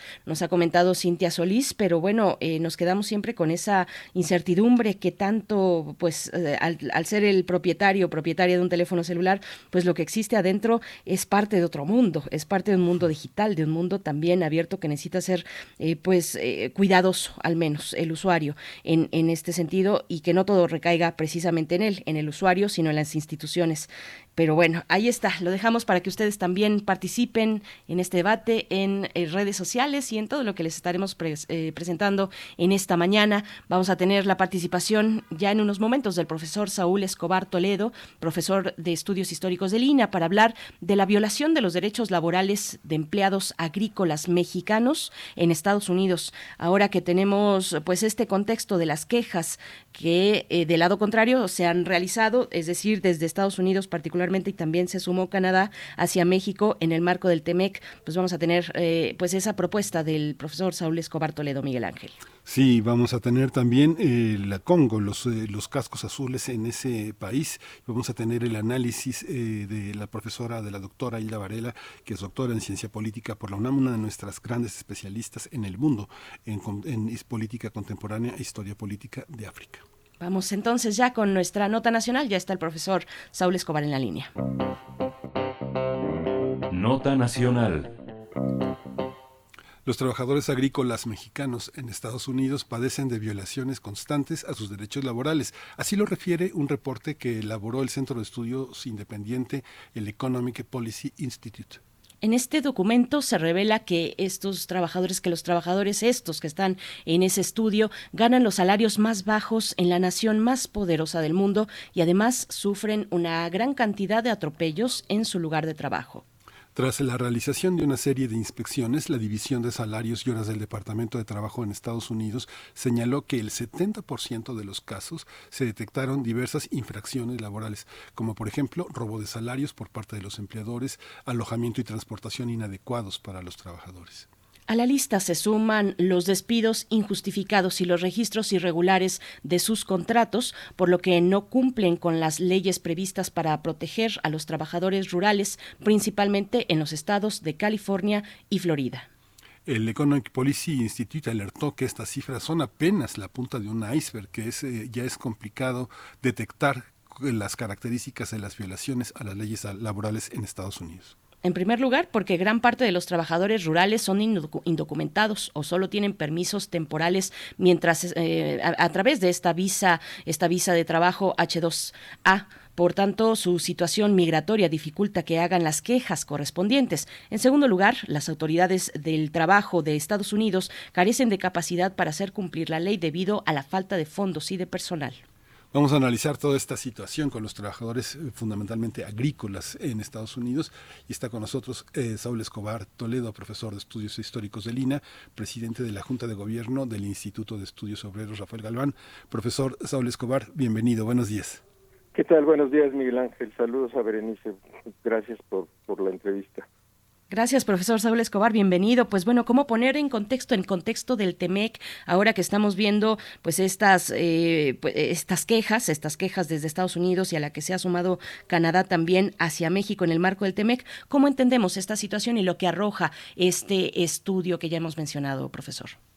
Bueno, quiere decir que hay capítulos del TEMEC, sobre todo en materia laboral, que todavía falta por revisar, que no se están cumpliendo debidamente que hay algunos aspectos que tienen que ser implementados eh, para proteger a los trabajadores de los tres países eh, que laboran en los tres países. En este caso, nuestra preocupación es por los mexicanos que laboran en Estados Unidos en el sector agrícola y ahí consideramos, de acuerdo al, informe del, Instituto eh, EPI y de acuerdo a otros estudios que han hecho, por ejemplo, el Colegio de la Frontera Norte, que eh, hay una violación constante de los derechos laborales y que esto tiene que ser tomado en cuenta por las autoridades mexicanas y por las autoridades de Estados Unidos e incluso por las autoridades de Canadá, porque allá también hay trabajadores mexicanos laborando en Canadá para que eh, eh se cumpla el TEME que habla de la necesidad de que todos los trabajadores de Norteamérica, de los tres países, pues cumplan con los mandatos de la OIT, tengan un trabajo digno, se reconozca su derecho a la sindicalización, se reconozcan eh, su derecho a un contrato colectivo, se reconozca su derecho a ser tratados correctamente, independientemente de su situación migratoria, y eh, en fin, que tengan condiciones de trabajo dignas. Eh, ese es el punto del TEMEC y creo que no se está cumpliendo en varios aspectos, uno de ellos muy importante, pues el caso de la agricultura en Estados Unidos. A veces uno piensa que nos, eh, nos, no, se, no se realizan eh, mayor, una mayor profundización a la hora de establecer las reglas y las medidas, porque culturalmente eh, no se puede pensar en términos de una justicia social más amplia, una justicia laboral más amplia, porque se está los condicionamientos jurídicos que se han establecido son como a partir de países de segunda con países de primera. Esto puede ser, puede tener esta lectura también, este profesor, establecer mecanismos de justicia que impliquen derechos humanos, reconocimiento de las particularidades nacionales de los contratados, eh, características del trabajo. ¿Eso es posible? Sí, bueno, hay, hay dos planos. Uno es el plano jurídico. Según el TEMEC, todos los trabajadores tienen los mismos derechos en los tres países o debieran tener los mismos derechos en los tres países. Y ahí no hay discusión de que todos los trabajadores de estos tres países que laboran en estos tres países pues tienen derechos eh, amparados por la legislación internacional y nacional. En este caso se refieren a las eh, convenciones y a los dictados y a las normas de la OIT. En el plano de la implementación es donde efectivamente es más difícil el asunto, porque eh, pues estamos eh, enfrentando situaciones que vienen de mucho tiempo eh, y a veces es difícil implementar estas leyes y, y, estas normas laborales, pero mm, pues nosotros deberemos presionar y denunciar y, y, y, decir que se deben cumplir las leyes independientemente del país de que se trata y, de, y de la situación que están viviendo en, en un particular sector de la economía. Eh, en el caso de Estados Unidos, pues tenemos que durante muchos años, ya desde la Primera Guerra Mundial, pues hay eh, una apertura, una necesidad que Estados Unidos tiene de trabajadores agrícolas mexicanos, porque eh, así lo demanda la economía, sobre todo en tiempos de guerra. Eso sucedió en la Primera y en la Segunda Guerra Mundial. Pero ahora, a partir del 2011, se ha incrementado la demanda eh, de los granjeros, de los eh, eh, dueños de empresas agrícolas en Estados Unidos, de trabajadores mexicanos. A partir de los últimos, digamos, 10, 15 años, esta necesidad se ha incrementado y al mismo tiempo que aumenta la demanda y por lo tanto aumenta el número de trabajadores mexicanos que van a Estados Unidos a trabajar en el campo, en los campos agrícolas de Estados Unidos, pues no se ve una mejoría de su situación laboral y ese es precisamente el problema que nos preocupa, que eh, eh, este aumento de, trabajadores e incluso de visas que se han estado otorgando para un trabajo temporal, la famosa, la famosa eh, visa 2HA, pues no garantiza o no está garantizando el goce de, de, derechos laborales. Entonces, esto es lo que nosotros debemos insistir. Si hay problemas de implementación por la historia, por las condiciones de trabajo, eh, el hecho de que, haya, de que sean trabajadores temporales dificulta la protección de estos trabajadores, pero nosotros debemos insistir en que se cumpla la ley para mejorar constantemente pues eh, la calidad de vida y la calidad de las relaciones laborales, en este caso en Estados Unidos en los campos agrícolas. Profesor, bueno, al escucharlo uno piensa que eh, parece que es una situación que se ha mantenido a lo largo de mucho tiempo. Hay organizaciones de trabajadores agrícolas, organizaciones históricas, en el caso, por ejemplo, de, California, que se congregan precisamente para hacer valer sus derechos, para no ser víctimas de estos atropellos. ¿Cuáles son las, las situaciones que puntualmente que todavía prevalecen aún con todo este contexto, con los acuerdos comerciales, con un acuerdo comercial como el TEMEC? ¿Cuáles son esos escenarios? Que está planteando pues eh, la realidad y que recoge este reporte elaborado por este instituto. Bueno, la realidad es la que ustedes mencionaron, el hecho de que eh, hay una gran cantidad de trabajadores mexicanos en Estados Unidos en el sector agrícola. algunos dicen que siete de cada diez trabajadores nacieron en México en el sector agrícola, que están como jornaleros agrícolas. La cantidad de nacionales estadounidenses que trabajan en el sector agrícola parece estar disminuyendo y aumentando el de mexicanos. Eh, y eh, además este eh, hay una situación de que estos trabajadores por ser temporales van y vienen constantemente a lo largo del año no están permanentemente ahí y eso también dificulta pues su, su protección. Y por otro lado eh, aunque hay, ha habido luchas muy importantes como la de César Chávez en California, pues sigue habiendo pocos sindicatos y poca eh, contratación colectiva en Estados Unidos para proteger a estos trabajadores porque el otro elemento que hay que tomar en cuenta es la existencia de los enganchadores. Eh, hay eh, empresas o personas que vienen a México, reclutan trabajadores, se los llevan a Estados Unidos y esta subcontratación a través de los enganchadores también dificulta su protección. Se ha calculado también que eh, el peso o la, el número de trabajadores enganchados o subcontratados que llegan a Estados Unidos a, a trabajar en los campos agrícolas, pues está creciendo también constantemente. Entonces, esta existencia de enganchadores o sub- subcontratistas también hace difícil tanto la protección de los trabajadores e incluso, según dice el estudio, pues saber exactamente cuántos trabajadores están laborando en Estados Unidos que son mexicanos. Eh, entonces hay que regular también esta estos eh, funcionamiento de enganchadores o de empresas subcontratistas porque son un elemento que desde luego hace más difícil la protección de los trabajadores y que eh, eh, pues hace que su contratación sea muy irregular y lleguen en condiciones muy vulnerables, muy desfavorables a trabajar allá en Estados Unidos. Entonces es un elemento muy importante. Los trabajadores que laboran directamente contratados por los dueños de las empresas agrícolas, de los predios, de las fincas, de las granjas estadounidenses, eh, y que no llegan contratados por enganchadores, pues tienen una mejor posibilidad de defenderse y de reclamar sus derechos y ahí parece que hay una situación pues distinta, pero el- la existencia de los enganchadores sí es un problema muy serio y bueno, según las investigaciones que se han hecho, pues estos enganchadores están en México, eh, sobre todo en los estados de Michoacán, de Guanajuato, de el occidente de México, en menor medida en el sureste mexicano, y ahí reclutan a los trabajadores y se los llevan a Estados Unidos documentados e indocumentados bajo la visa temporal H2A o directamente como indocumentados, pues tratando de, de, cruzar la frontera eh, con todos los peligros que esto representa y de ser contratados allá en Estados Unidos. Entonces es un problema, quizás uno de los problemas más serios que tienen las autoridades mexicanas y estadounidenses para cuidar los derechos de los trabajadores mexicanos.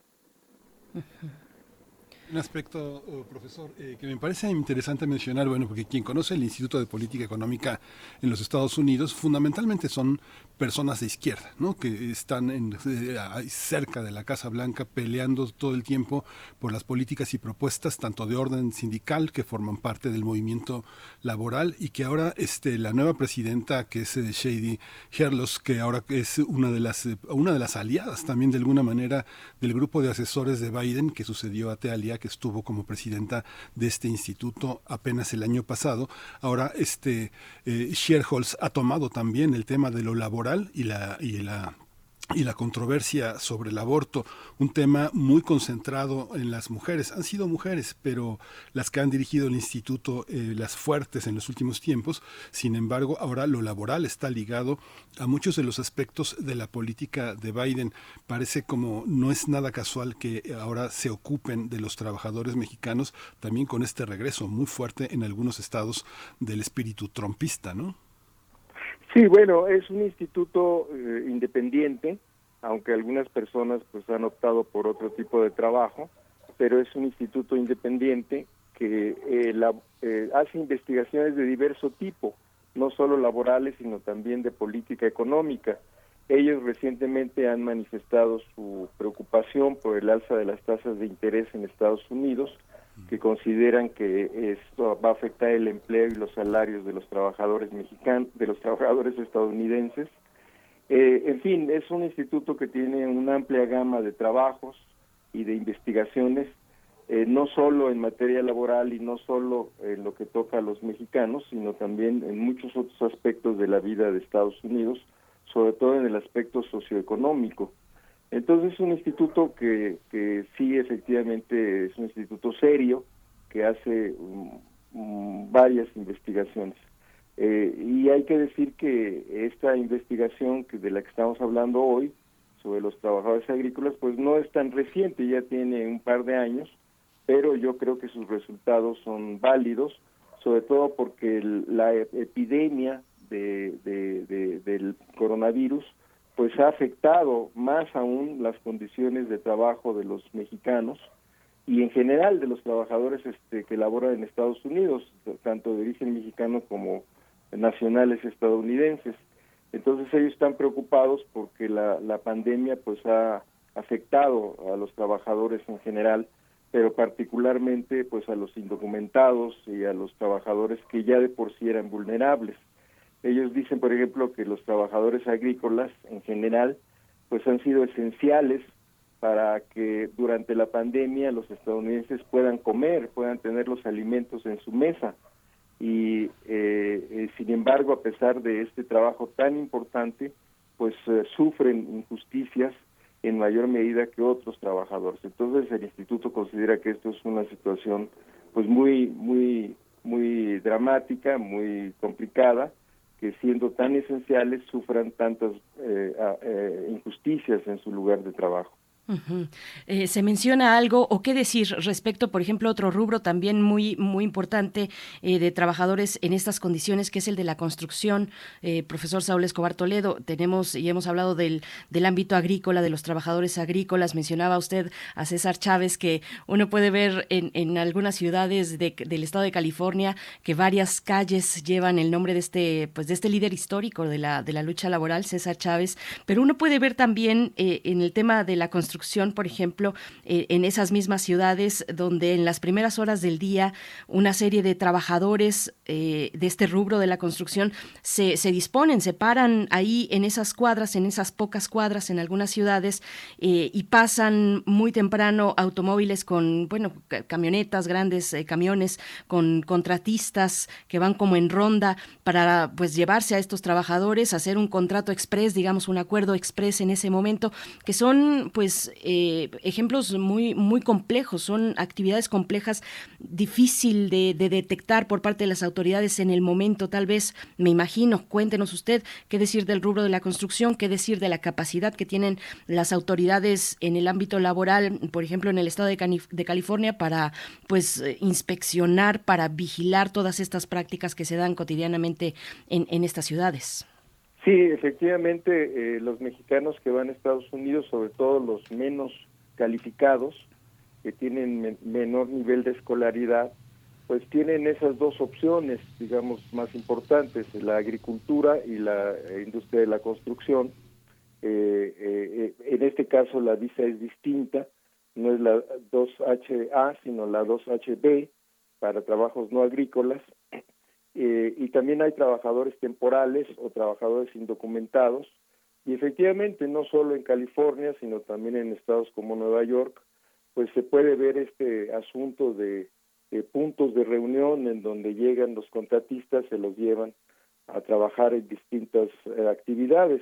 No solo la industria de la construcción, aunque sí esta es una de las más importantes para los mexicanos o los indocumentados en general, porque también hay indocumentados centroamericanos eh, que están más o menos en las mismas condiciones que los mexicanos y trabajadores de otras nacionalidades, pero digamos, en este caso, pues nos interesaría hablar de los centroamericanos, del famoso Triángulo Norte, eh, Guatemala, Honduras eh, eh, y El Salvador, que son los que más van, pero también podemos encontrar en estos puntos de enganche trabajadores de origen dominicano, puertorriqueño, cubano, eh, bueno, puertorriqueño no, pero sí dominicano, este, eh, eh, cubano, eh, haitianos, etcétera, ¿no?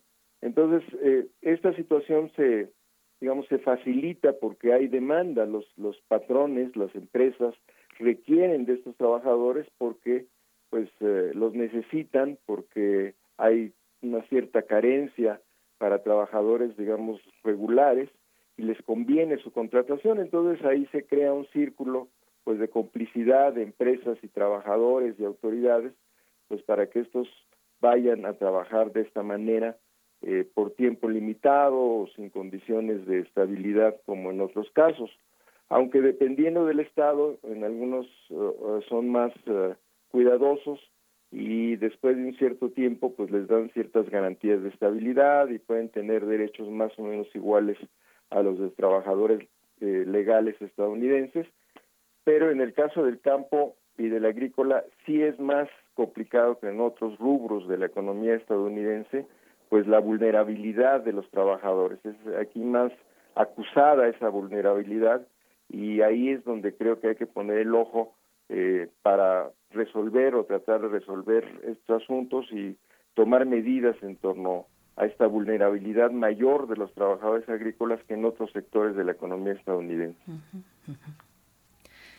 Muchísimas gracias, doctor Saúl, eh, profesor Saúl Escobar. Eh, ¿Quiere usted a- a- agregar algún punto que no hayamos eh, logrado cuestionar eh, para bueno, nada despedirnos? más eh, insistir en que en este caso de los trabajadores agrícolas, eh, que quizás no sucede en otros sectores, eh, eh, están en juego también la vida y la seguridad de las familias, porque algunas veces los trabajadores agrícolas van acompañados de sus esposas, de sus hijos, eh, y esto también crea situaciones complicadas porque pues las condiciones de alojamiento y de transporte también son muy delicadas y son inconvenientes y también tomar en cuenta que en muchas ocasiones eh, hay trabajadores de origen indígena mexicanos eh, eh, entonces esto hace también más complicada su vulnerabilidad cosa que no sucede tan frecuentemente en otros sectores de la economía estadounidense donde no hay tantas familias laborando en el centro de trabajo o en condiciones de insalubridad o no hay tantos eh, trabajadores de origen indígena que a, a veces no hablan eh, español, sino hablan su lengua y, y tienen que pasar de su lengua ah, indígena al, al, al- al inglés pues directamente para tratar de defenderse y esto pues también complica las cosas.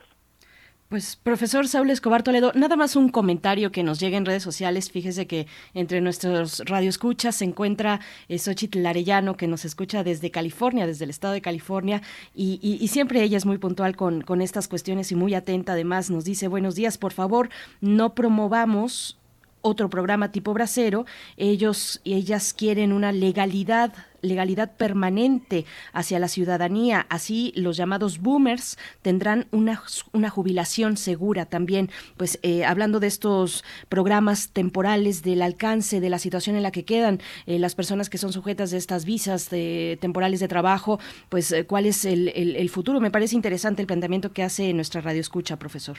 Sí, me parece muy atinado porque la temporalidad de las visas pues eh, garantiza una cierta seguridad y una cierta tranquilidad en comparación a los que no tienen la visa y trabajan de manera indocumentada, pero sí tiene razón que ojalá se pueda trabajar para que eh, pues la estabilidad y la seguridad de los trabajadores sea cada vez mayor. Pues en esas estamos. Gracias, profesor. Le leemos eh, en esta entrega donde desarrolla pues estos puntos importantes, esta entrega que hace para el sur de Acapulco, www.suracapulco.mx, las violaciones a los derechos laborales de empleados agrícolas mexicanos en Estados Unidos. Profesor, muchas gracias. Gracias a ustedes, un saludo muy afectuoso. Hasta pronto, profesor. Vamos a escuchar música, vamos a escuchar Mamá Setentas, La Tachuela.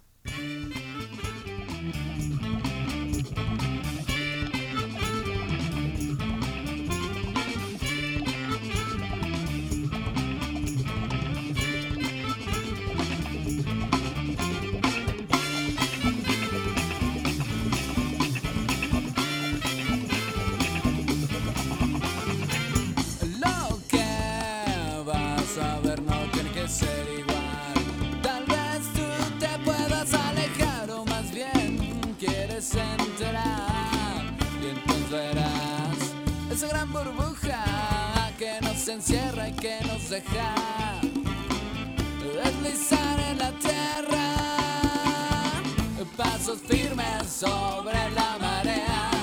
Y tu pasado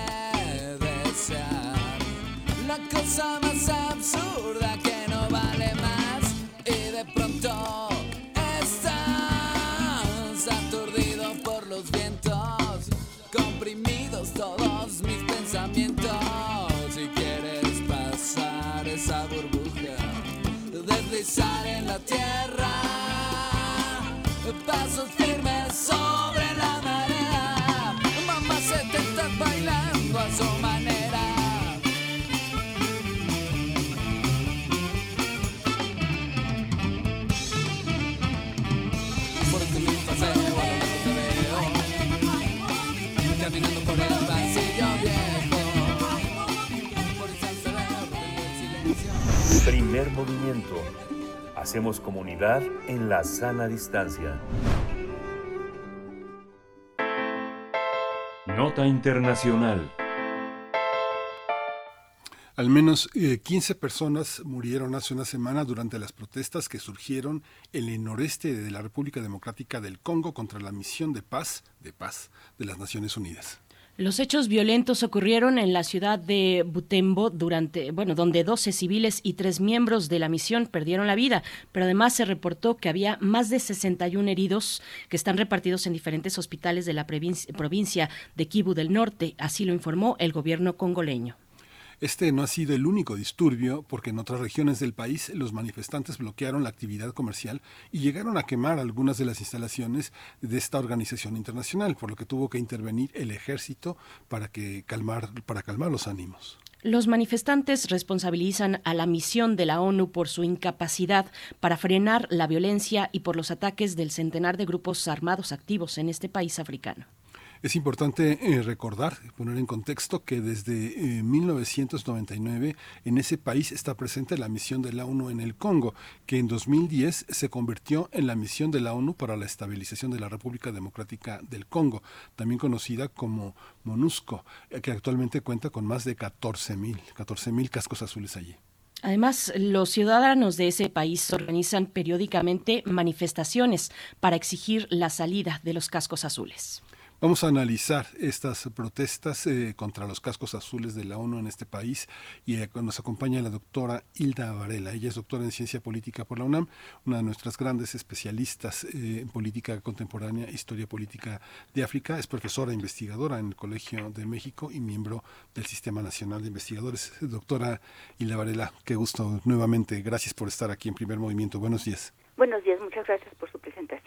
Bienvenida, doctora Hilda, Hilda Varela. Eh, bueno, pues, ¿qué, ¿qué, reflexiones nos surge al analizar este caso, pero otros también, digamos, en su conjunto, analizar la presencia de estas misiones de la ONU, de los cascos azules en distintos países de África?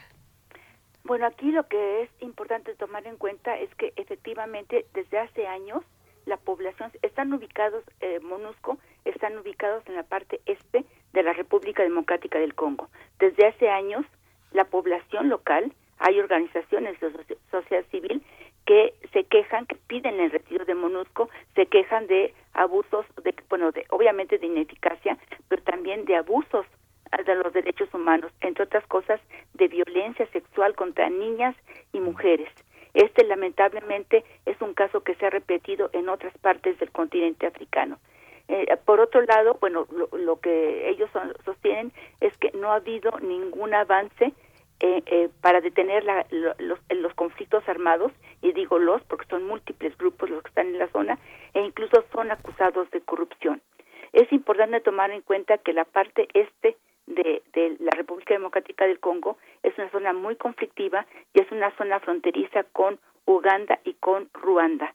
Eh, Ruanda tiene pretensiones económicas sobre la parte este de, de la República. Voy a hablar de Congo-Kinshasa para no está repitiendo, pero es la democrática de República Democrática. Entonces, bueno, Ruanda tiene pretensiones de explotación económica. De hecho, se dice que detrás de esta, eh, eh, hay rumores que detrás de estas manifestaciones iniciadas el 25 de julio eh, estaría intereses externos y concretamente gente del entorno del presidente dicen que habría intereses de Ruanda. Precisamente lo que quieren es que esta zona pase a manos de Ruanda para su explotación económica. Pero por otro lado, hay múltiples grupos armados en la zona. Ha sido imposible controlar esa zona. Hay eh, por lo menos, ahorita se habla por lo menos de tres grupos importantes. Uno, el M23, el nombre completo es 23 de marzo, pero siempre se le conoce como M23. En realidad, esta es una facción muy antigua de una rebelión y aquí subrayo en cuanto a su pertenencia étnica, son tutsi congoleños. Durante la colonización eh, belga hubo población tutsi de Ruanda que se dirigió a la parte este, incluso con apoyo del gobierno colonial, se dirigieron a la parte este de Congo-Kinshasa y actualmente es obvio que son congoleños. Allí nacieron durante generaciones, etcétera, y ellos se quejan de que son marginados por el gobierno. Entonces este movimiento M23 es el resultado de una rebelión dentro de este grupo, eh, predominantemente tutsi eh, congoleños, y que en 2013 en principio habían sido ya derrotados con apoyo de la MONUSCO. Pero a finales del 21 resurgieron con bastante fuerza y lo que llama la atención es que están muy bien equipados. El armamento es muy superior al armamento que tiene, por ejemplo, el ejército oficial de Congo Kinshasa. Por otro lado, hay otra otro grupo eh, un poco oscuro, digamos, es difícil rastrearlo. Es un grupo político militar, se le conoce como CODECO, era Cooperativa para el Desarrollo del Congo y defiende básicamente intereses de una comunidad étnica. El tercer grupo que es importante ahorita de mencionar es que hay un brote yihadista en la parte este que se identifica con el Estado Islámico. En principio se habla muy poco de este grupo yihadista porque hay tantos grupos armados en la zona que de alguna forma este grupo yihadista se suma a las acciones violentas de este tipo de, de grupos que hay. Entonces, bueno, es una zona tremendamente eh, eh desestabilizada, conflictiva, y se calcula que hay por lo menos 200 mil personas desplazadas en el último año que han tenido que abandonar sus hogares. Muy, digamos, muy a grandes rasgos, esta es la situación ahorita en esta parte de, de Congo-Kinshasa. En Congo Kinshasa usted ha señalado esta, estos matices que a lo largo de los trabajos, de sus trabajos, doctora Varela, de investigación, usted ha señalado este, a veces los puntos en conflicto de todas estas misiones internacionalistas que hay en África. ¿no? no todo el origen de los cascos azules es el mismo. A finales del año pasado se mencionaba como una nota curiosa la presencia de una gran cantidad de soldados uruguayos en, en, en el Congo. Es esta parte de los cascos azules de la corrupción de misiones que van desde ambientalistas, este, médicos, eh, periodistas, eh, toda esta, la Cruz Roja. ¿Cómo, cómo, cómo entenderlo, doctora? Eh, pues, van en nombre de la paz, pero como usted ha señalado, hay, hay, en los matices en la vida cotidiana, me imagino que debe haber una cuestión de terror tremenda, ¿no? Sí, efectivamente. entre los hay gente de MONUSCO, hay soldados de MONUSCO que han muerto a lo largo de esta época y por ejemplo sobresalen gente de la India y gente de Marruecos, lo que implica que MONUSCO es realmente una fuerza multinacional y no siempre se sabe cuál es el origen de ellos, pero de, de estos soldados, pero también no se sabe cuál qué tipo de formación tienen. No me refiero solamente al aspecto militar, sino al aspecto ético, formación en cuanto a la defensa de los derechos humanos. Y lamentablemente cuando una persona tiene un arma entre sus manos, no sabemos qué pueda pasar, no sabemos qué, qué tipo de sentimientos puedan desencadenarse y muchas veces lo que hacen es sentirse en una posición de poder y atacar a una población civil totalmente desprotegida. La responsabilidad del gobierno de Kinshasa debería de ser la de proteger a esa población civil, pero es un gobierno que no controla, no tiene la capacidad de controlar todo el territorio y además no ejerce sus funciones fundamentales de Estado, concretamente no protege a esta a este tipo de gente, de población civil. Entonces, bueno, esto se presta a que e, ese conglomerado de soldados de diferentes orígenes, subrayos de diferentes formaciones en todos tipos de aspectos, no sabemos hasta, hasta dónde tiene una convicción en favor de la paz o para ellos es simplemente un empleo más que les permite tener un arma, una posición de fuerza y punto. Pero no hay ningún compromiso con la paz, no hay ninguna identificación con la población local.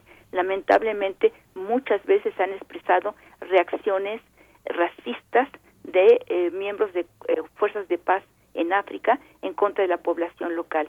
Entonces es muy difícil realmente manejar a este tipo de, de, de ejércitos, como se llaman, de cascos azules, porque no hay un tipo, no hay una, una, unidad, no hay una integración entre ellos. Entonces, bueno, sí, efectivamente, lamentablemente, en otras partes de África se ha presentado ese tipo de situación. Pero también es importante tomar en cuenta que hay voces que están en favor de la presencia de MONUSCO. Eh, por ejemplo, destaca las voces de algunos banqueros, dicen que efectivamente el conflicto pero que la situación sería muchísimo más grave si no estuviera MONUSCO. Además, por ejemplo, se dice que MONUSCO ha puesto en práctica algunos proyectos de apoyo a mujeres violadas, que también, por ejemplo, ha participado eh, en forma logística en los diferentes brotes para combatir los diferentes brotes de ébola que son continuos en esta región por ejemplo eh, transportando eh, eh, eh, dando eh, apoyo eh, defendiendo a las zonas donde los médicos operan, etcétera, etcétera. Entonces es importante tomar en cuenta que también internamente hay sectores que están en favor de MONUSCO. Otra cosa que es importante es que desde diciembre del 20 fue firmado un acuerdo entre el Consejo de Seguridad de las Naciones Unidas y el gobierno de Kinshasa para un retiro paulatino de MONUSCO, que en principio debería de completarse hacia el 24. Lo que la gente ahorita pide es que se retiren ya, que se vayan ya, pero el acuerdo en principio está firmado. No sabemos si realmente se va a llevar a cabo, no sabemos si ya empezó el retiro, aunque sea paulatino, de estas fuerzas. Otra cosa que complica, hay, hay múltiples eh, eh, cosas que complican la situación. Por un lado es otra vez las tensiones, la, la, el crecimiento de las, de las tensiones entre el gobierno de Kinshasa y el gobierno de Ruanda. Subrayo, Ruanda está muy interesada en, en, la zona por fines económicos y políticos. Por otro lado, deberá de haber elecciones presidenciales a finales del 23. Entonces, esa zona tan conflictiva, en principio, haría que sería prácticamente imposible, o, o, haría, no, no, no imposible, pero dificultaría muchísimo elecciones a nivel nacional. Entonces, es un, una serie de situaciones sumamente complejas que van de la mano. Hay eh, múltiples pequeños grupos, ha habido distintas leyes de amnistía en donde se trataba de incorporar a los antiguos rebeldes al ejército, pero llegó un momento que el gobierno dijo es imposible, de repente se forman pequeños grupos armados que cometen actos de violencia en contra de población civil y lo que pretenden es ser incorporados al ejército con una paga fija. Y el, el gobierno dice es imposible hacerlo, y es cierto. Pero además, otra cosa que también se dice es que muchos de los grupos realmente actúan por intereses personales. Y cuando yo digo muchos de los grupos, en esto se incluye a grupos, a, a ciertos soldados dentro de la MONUSCO. Ah, hay una cosa que es importante, que todavía no he recibido mucha información. Ayer había una manifestación en contra de la MONUSCO, población civil desarmada, y algunos soldados de la MONUSCO atacaron a la población civil. Se reportan por lo menos dos muertos y varias decenas, más de una decena de, heridos. Esto primero lo, lo, informó, lo informaron grupos de la sociedad civil local, pero posteriormente fue reconocido oficialmente por la MONUSCO. Entonces está llegando a una situación de conflicto, de tensión tal, y esto, por ejemplo, nos permite subrayar el hecho de que los soldados de la MONUSCO no tienen una formación ética en defensa de los derechos humanos. Realmente para ellos es un puesto, un trabajo, un empleo más que les permite tener un arma y en un momento dado la pueden utilizar contra población civil. Entonces no hay esta idea de crear realmente una, situación de paz en esta zona, de desacelerar los conflictos, sino que pues realmente actúan por intereses, incluso podríamos decir personales. No sabemos qué va a pasar. Se supone que hay una investigación en proceso eh, de lo que pasó el domingo pasado, pero nos habla del incremento de tensiones en todos los niveles, incluso subrayo entre algunos soldados de la MONUSCO contra población civil que manifiestan en contra de su presencia.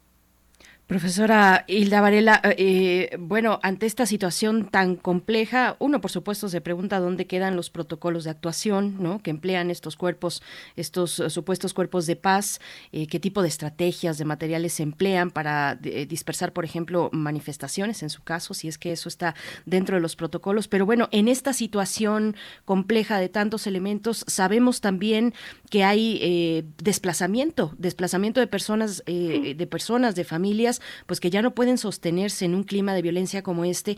¿Cuál es la situación? ¿Qué es lo que sabemos? Eh, que nos llega también de agencias internacionales de noticia que están, que están ahí pues eh, en, en, la zona mm, realizando un trabajo pues de, de, de, este riesgo. ¿Qué sabemos de las personas desplazadas, profesora?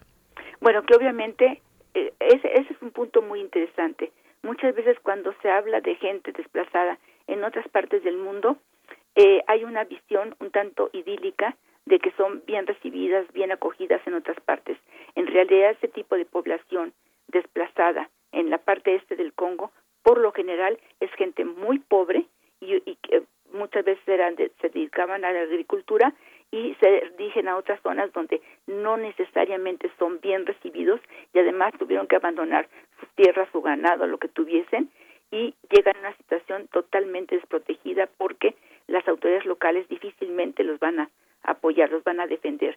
Entonces, esta gente que es totalmente ignorada, obviamente el gobierno de Kinshasa no pone ninguna preocupación por ese tipo de gente desplazada. Por otro lado, tampoco, obviamente hay agencias, eh, ONGs internacionales y locales que sí hablan de la situación de esta gente totalmente desprotegida, pero en realidad no hay no hay voces que se levanten de- en cuanto a lo que está pasando allí.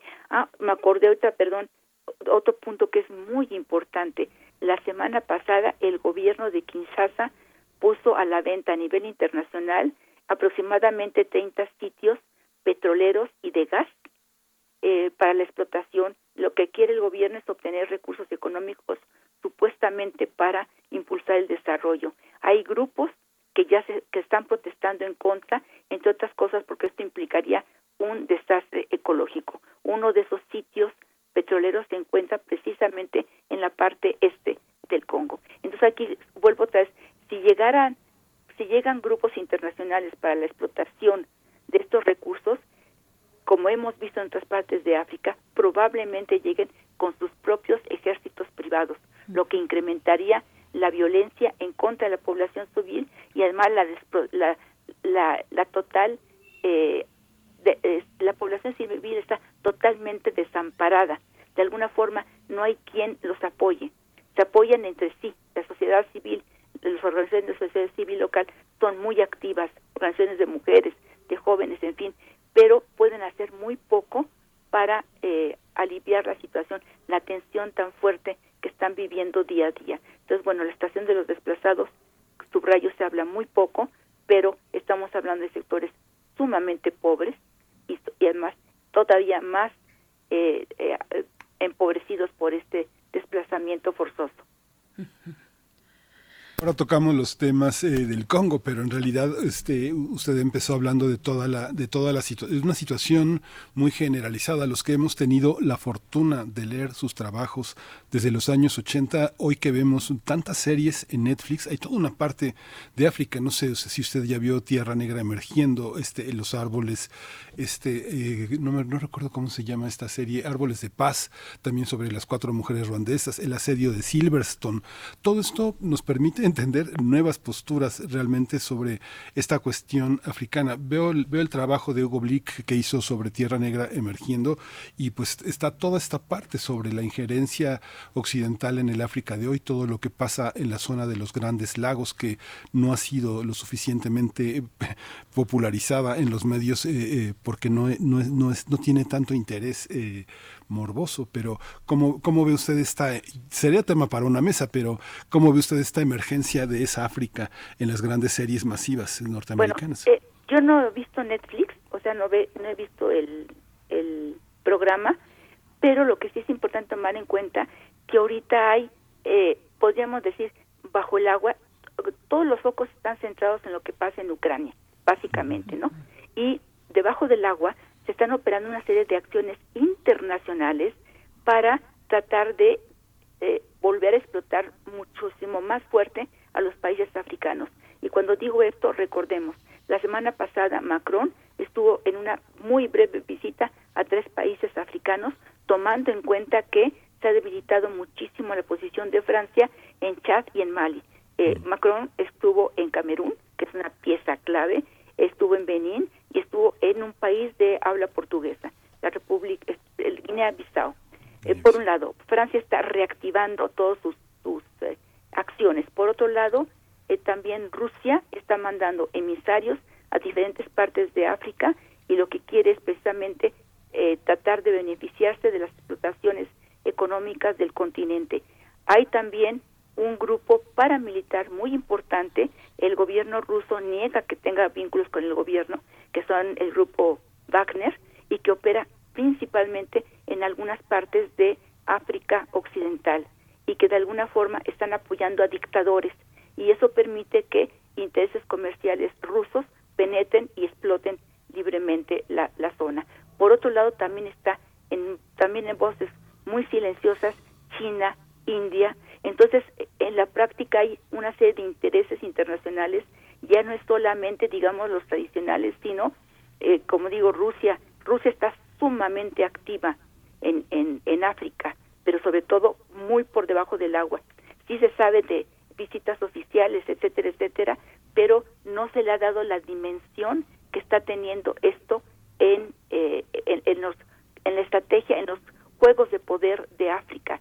Y de alguna forma se ha visto el viaje de Macron, por ejemplo, como un intento de detener el avance ruso, pero no un intento francés, sino un intento de la Unión Europea para detener el avance de, eh, de los intereses rusos en el continente africano. Entonces también ahí hay unas pugnas de poder entre estos intereses extranjeros, yo diría en general extranjeros, por las eh, riquezas naturales del continente africano, y esto acentúa la desprotección de la población civil.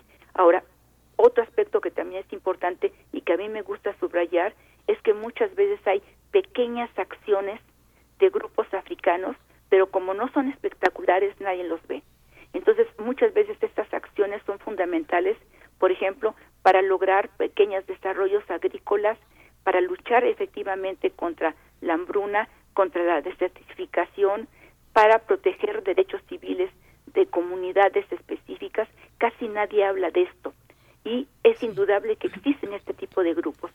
Volviendo otra vez al caso de, de, de la parte este del Congo, con todas las dificultades que esto implica, existen organizaciones de la sociedad civil fuertemente marginadas e ignoradas, pero que están actuando en favor de la construcción de una paz segura para toda la población local. Sí. Entonces, yo creo Pues- que también debemos tomar en cuenta esta otra parte muy ignorada de cómo la población africana no está con los brazos cruzados, están tratando a su manera de defenderse, pero están luchando contra titanes, contra colosos, sobre todo que nadie a nadie le interesa qué es lo que pasa realmente con la población civil africana, con la gente pobre en el continente africano. Pues profesora Hilda Varela, ojalá tengamos oportunidad de, de regresar a ello. Sería muy interesante también ponerlo en el contexto de la pasada cumbre de la OTAN, eh, con esta, este anuncio de un nuevo concepto estratégico que toca también a distintos países de, de África, Mauritania, a Túnez. eh, en fin, hay muchas cuestiones, se nos ha acabado el tiempo. Le agradecemos infinitamente, como siempre, este, este espacio que dedica para nosotros en, en, en Radio UNAM. Muchas gracias, profesora. Un gusto, Berenice y Miguel Ángel. Gracias, buen día. doctora. A todo su público, buen día. Nos despedimos de Radio Nicolaita. Vamos directamente al corte. Síguenos en redes sociales. Encuéntranos en Facebook como Primer Movimiento y en Twitter como arroba PMovimiento. Hagamos comunidad.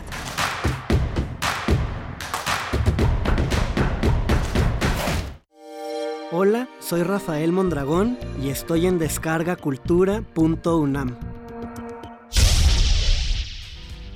Disfruta. El tapiz amarillo. Cuento escrito por Charlotte Perkins con traducción de Margot Glantz. Durante la noche y bajo cualquier tipo de luz, al atardecer o a la luz de una vela o la de una lámpara, y aún peor, a la luz de la luna, se convierte en barrotes. Me refiero al tramado exterior y entonces aparece plenamente la mujer que está detrás. Tu mejor opción es descargacultura.unam. Desde el 2018, el INE implementa una acción afirmativa para que los partidos políticos postulen candidaturas indígenas a diputaciones federales. Por ello, por primera vez, el INE realizará una consulta a personas, pueblos y comunidades indígenas para conocer sus opiniones sobre cómo verificar los lazos entre esas candidaturas y sus comunidades. Si perteneces a un pueblo o comunidad indígena, el INE te invita a participar del 2 al 21 de julio. Mi INE es valioso porque nos incluye y nos une.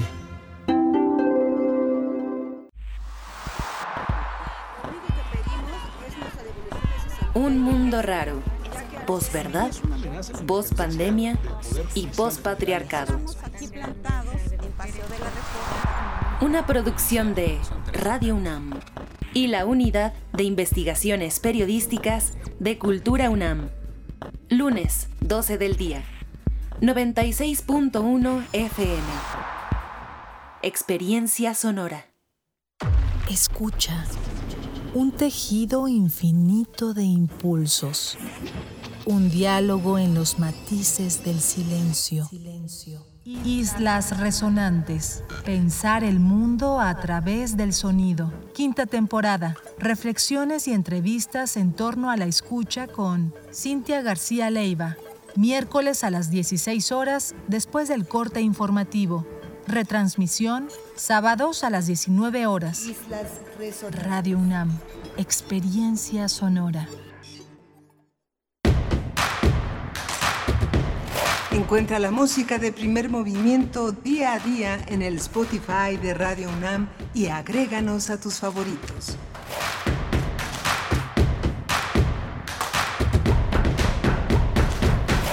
Hola, buenos días. Ya son las 9 de la mañana con cuatro minutos en este lunes primero de agosto.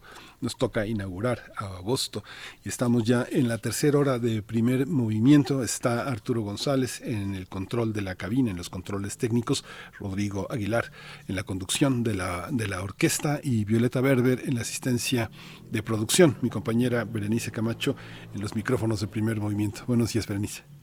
Miguel Ángel Quemain, muy buenos días, muy buenos días a todos nuestros radioescuchas desde la mañana, los que se acercan muy tempranito a las 7 de la mañana y también los que se van sumando a esta hora del día, a las 9 con 5 minutos. Pues bueno, en esta semana, en esta primera semana del mes de agosto, en, el, en la que además eh, cumplimos, cumplimos años de este proyecto de primer movimiento, ocho años el próximo 4 de agosto, eh, es un gusto, es un gusto llegar a estos momentos, bueno, con, con una pandemia a cuestas, con muchas cuestiones adversas, pero también otras que nos animan cotidianamente, como es el acompañarles, acompañarles, hacer comunidad, reflexionar en conjunto con ustedes. Así es que, bueno, aquí seguimos en esta tercera hora de transmisión, viene la poesía necesaria y en la mesa del día nos vamos a detener un poco en lo que ya se esbozaba desde otro lugar con la en la nota nacional que conversamos con Saúl Escobar Toledo, la violación de los derechos laborales de empleados agrícolas mexicanos en Estados Unidos, esto en el contexto de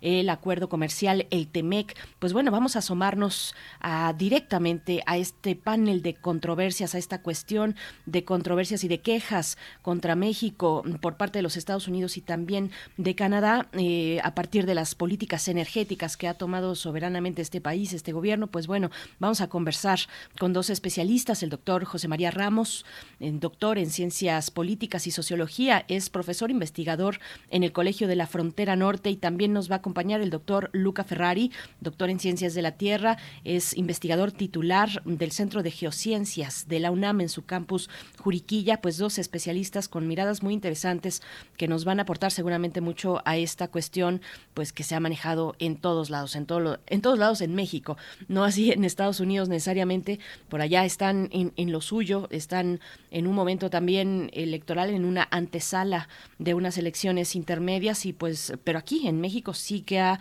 corrido tinta, han corrido reflexiones y demás cuestiones en torno a estas quejas que empresarios estadounidenses han puesto en el contexto del TEMEC hacia México, Miguel Ángel. Sí, es muy, muy interesante y eso que comentas, bueno, no solo en México, sino también en Europa. Varios pactos sociales se han estado firmando con la reducción más o menos del 15%, del 15 al 20% en el consumo de energéticos, como parte de esta, de esta tendencia que ha marcado la guerra en Ucrania, la invasión rusa en Ucrania y, la redistribución de los energéticos que ha sido muy importante. Hace un momento conversábamos con la doctora Hilda Varela, que ha sido uh, una persona, una investigadora, una, una, una, de las grandes pensadoras sobre el tema de África. Yo le preguntaba un poco de manera, de manera superficial qué pensaba de lo que había en Netflix sobre África. Hay muchísimo material también en HBO. HBO abrió en 2020 toda un área para Medio Oriente y África, desarrollando series, reportajes, documentales sobre este tema, con muchísimos intereses en esa región. Ya ella hablaba de cómo es necesario este, volver a repensar todos estos hombres de portafolios negros que compran grandes eh, concesiones energéticas y, y, destruyen el medio ambiente que hay en África. Es muy interesante.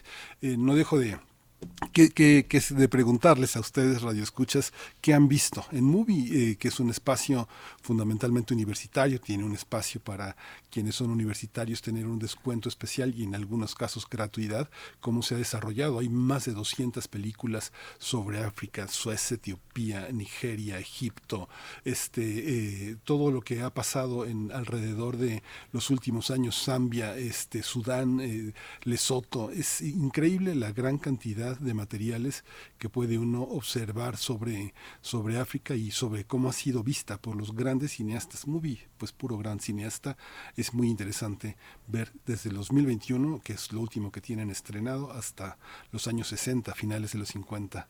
Es, es, es interesante. ¿Qué han visto? ¿Qué han visto de África? A ver, cuéntenos. Que nos cuenten. Yo no mucho, la verdad tengo que confesar, pero lo que sí, lo que sí he seguido de alguna u otra manera a través de, pues, de los especialistas que aquí nos han acompañado, esto que comentábamos sobre la OTAN, sobre un nuevo concepto estratégico.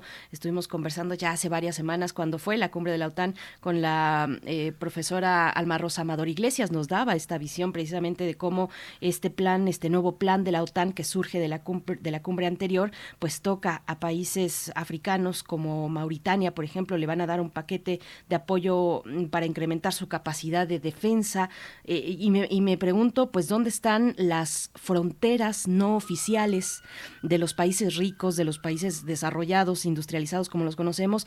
Pues vemos en la práctica que la gestión de esas de esas fronteras, eh, por ejemplo, de fronteras de países europeos, se da en países africanos. En muchos de los casos ahí se están gestionando las, eh, las ideas de seguridad de esos países desarrollados. Lo sabemos de sobra en México también, donde al parecer, a, veces parece que las fronteras de los Estados Unidos pues se extienden hasta, hasta nuestra frontera con Guatemala. Eh, de eso, de eso va también, pues que nos comenten y que nos comenten esta propuesta, esta pregunta, cuáles son esos materiales, esas series, esas películas, libros también, pues que dan cuenta de lo que está ocurriendo, de cómo se está reconfigurando el mundo en, en, en términos migratorios, de desplazamiento de personas, en fin, eh, es, es una cuestión que abarca al mundo entero, Miguel Ángel, y nosotros por delante en una de las, en la zona tal vez de mayor tránsito migratorio que tiene este planeta, ¿no?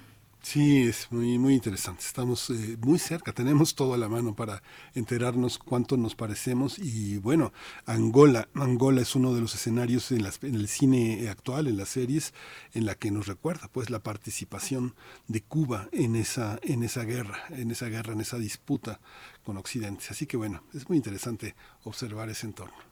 Bien, pues nos vamos a, la poesía necesaria. También decir que hacia el cierre estará con nosotros la profesora Clementina Equigua, bióloga, doctora en ciencias por la Facultad de Ciencias de la UNAM. Nos va a hablar de los opilotes, señores de la carroña. Así ha titulado su entrega de esta mañana en Biosfera en Equilibrio, una sección con la que cerramos cada lunes. Mientras tanto, nos vamos para que todo esto ocurra con la poesía necesaria.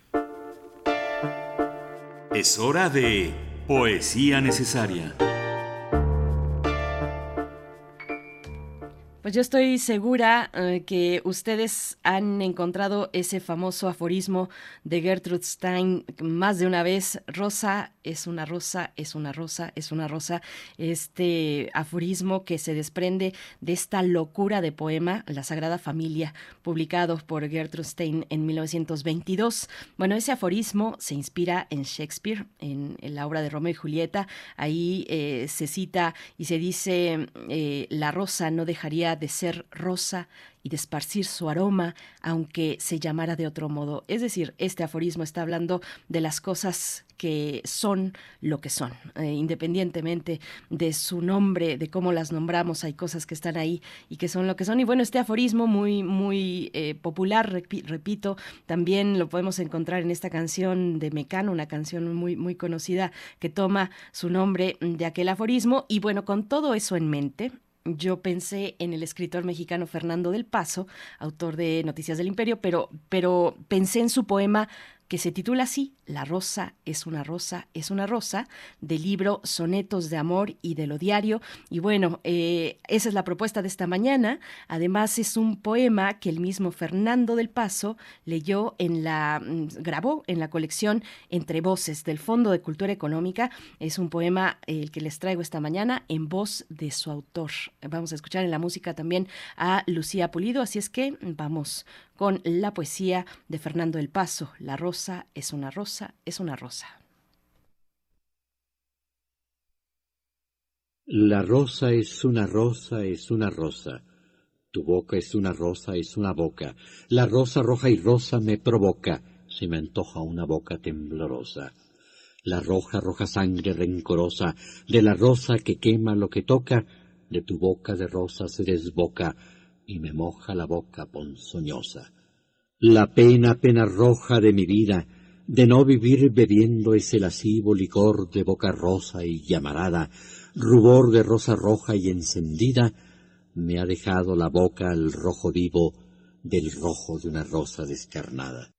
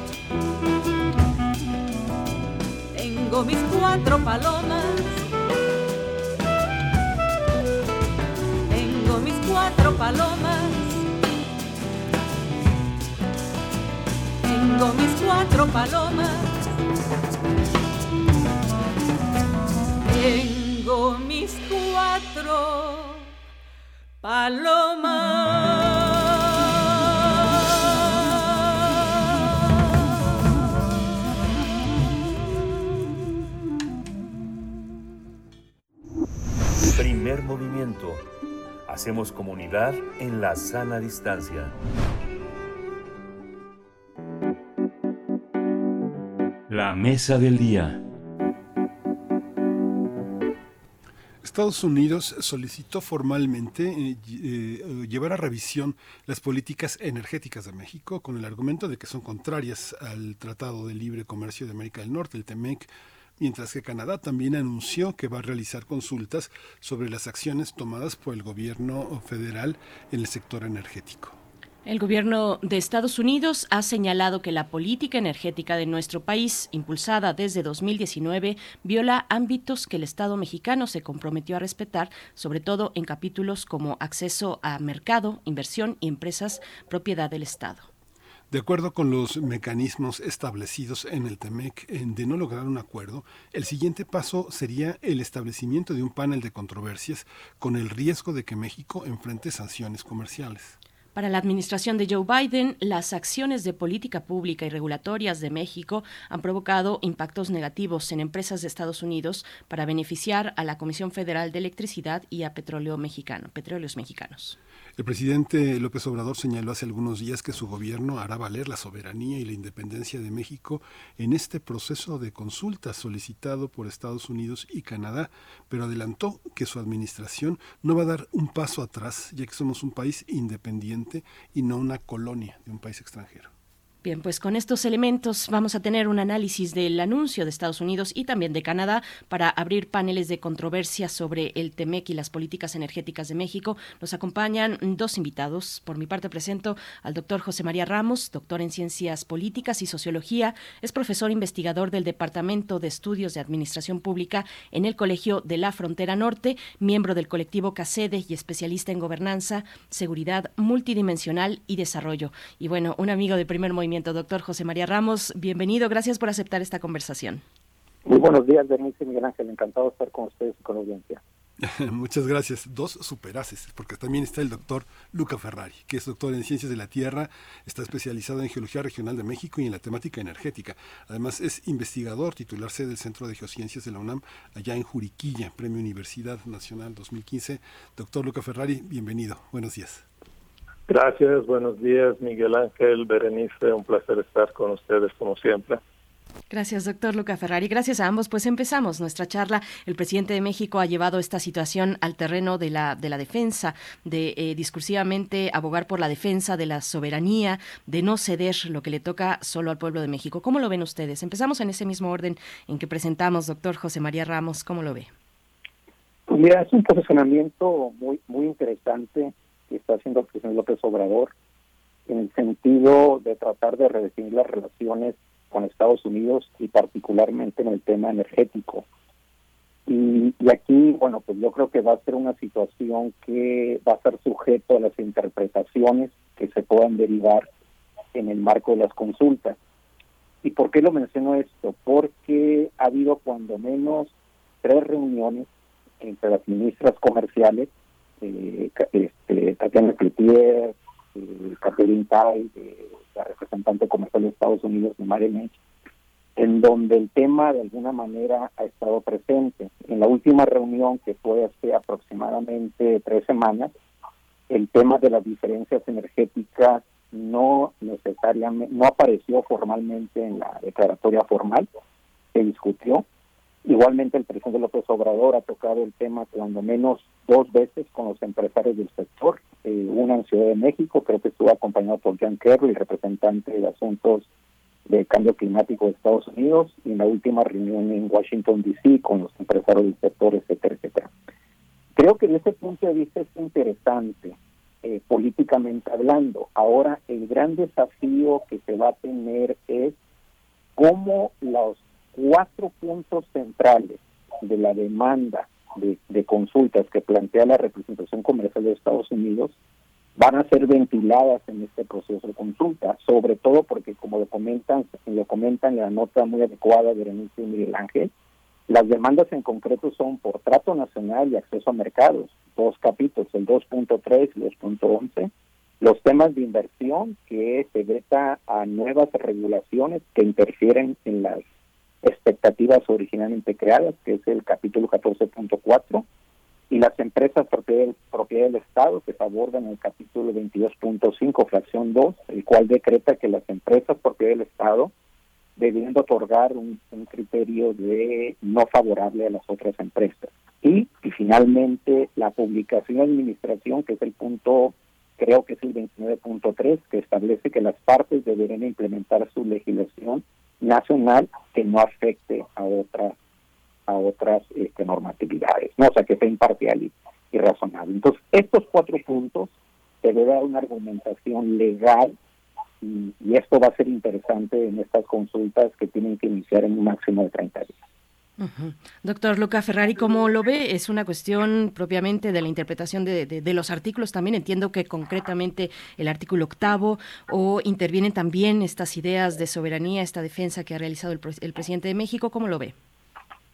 Sí, yo creo que son, eh, o sea, la demanda, más que demanda, la solicitud de eh, coloquio de, eh, que hace Estados Unidos y luego se le sumó Canadá, eh, es el paso previo al establecimiento de un panel internacional de disputa. Y tiene que ver más bien con los puntos que relató el doctor Ramos de manera muy detallada. No tiene que ver con el artículo 8, que es un artículo más de principio, donde se dice que México tiene derecho de cambiar las leyes, que eh, digamos que los hidrocarburos son propiedad de la nación, etcétera. Entonces es algo muy concreto. Ahora, eh, aquí era algo que se había ya mencionado cuando había eh, se había propuesto la reforma eléctrica eh, incluso cuando hubo varios de los cambios a las leyes, como la ley del sector eléctrico, varios acuerdos del SENAS, de la CRE, etcétera. Eh, y bueno, pues hay que decir una cosa, que este TEMEC, con todo lo que representa en términos de vínculos con Estados Unidos y Canadá, es de alguna forma una sesión de soberanía en algunos aspectos, y esto lo eh, firmó finalmente este gobierno. O sea, se empezó la negociación con eh, el gobierno anterior del presidente Peña Nieto, pero eh, cuando entró, eh, cuando ganó las elecciones el presidente López Obrador, todavía se estaba en negociaciones, eh, hubo una eh, adicional negociación pedida por el presidente y se llegó a incorporar algunas cosas como esto del artículo 8, pero finalmente se ratificó por el uh, Congreso que fue elegido el 18 de, digo, el, el, julio de 2018, donde tiene mayoría morena. Entonces es algo que este gobierno ha firmado y estas reglas uh, que los americanos y los canadienses dicen que se están violando, bueno, eh, ahí están y eh, son reglas que, de un acuerdo firmado por este gobierno. Habrá que ver eh, que cómo nos va, pero dado que el presidente dice que no va a tener un paso atrás, es posible que se llegue finalmente al establecimiento de un panel donde difícilmente podríamos ganar porque serían dos contra uno. En esta, en esta eh, declaración del gobierno federal, en realidad es, es, es, política el doctor José María Ramos y se enfrenta, como lo está diciendo el doctor Luca Ferrari, a una dimensión jurídica en la que perdemos. Sin embargo, este, la oposición al gobierno federal ha sabido organizar, como en la Cámara de Diputados y Senadores, una oposición para que no pasen ciertas medidas que para el presidente tienen que ver con un espíritu de autonomía, de soberanía y de nacionalismo. ¿Es así o es una o, o, la lectura frente a los medios, frente a la opinión pública es fundamentalmente política y obvia las partes jurídicas? Sí, yo diría que son los dos componentes de Ángel. Y antes de entrar en detalle sobre ese sobre el tema, eh, creo que es importante mencionar que este tipo de solicitud de consultas ha sido normal en la relación entre los ambos países en estos dos años de, de inicio de, de la nueva versión del tratado comercial. Este, la primera de ellas, hay que comentar que Estados Unidos solicitó consultas a Canadá por un tema de distribución de la leche. Canadá contra Estados Unidos a su, a su vez por una salvaguarda en materia de células foto, fotovoltaicas. Y ambos países, México y Canadá, contra Estados Unidos por una interpretación de las reglas de origen en el sector automotriz. Entonces, esta sería la cuarta ocasión que se dan este tipo de solicitudes. Y efectivamente, como lo comenta de manera muy atinada el doctor Lucas Ferrari, el, el punto central, uno de los puntos va a ser cómo se interpreta el capítulo 8.1. Y el capítulo 8.1 fue finalmente incluido de último momento a raíz, precisamente hay que recordar que estaba una transición eh, gubernamental y había bastantes reservas de la, de la, de la actual administración sobre el tema de ceder. De hecho, originalmente había un capítulo explícito sobre energía. Al final no, al final las partes de energía estuvieron, quedan, quedan en diferentes, en diferentes capítulos.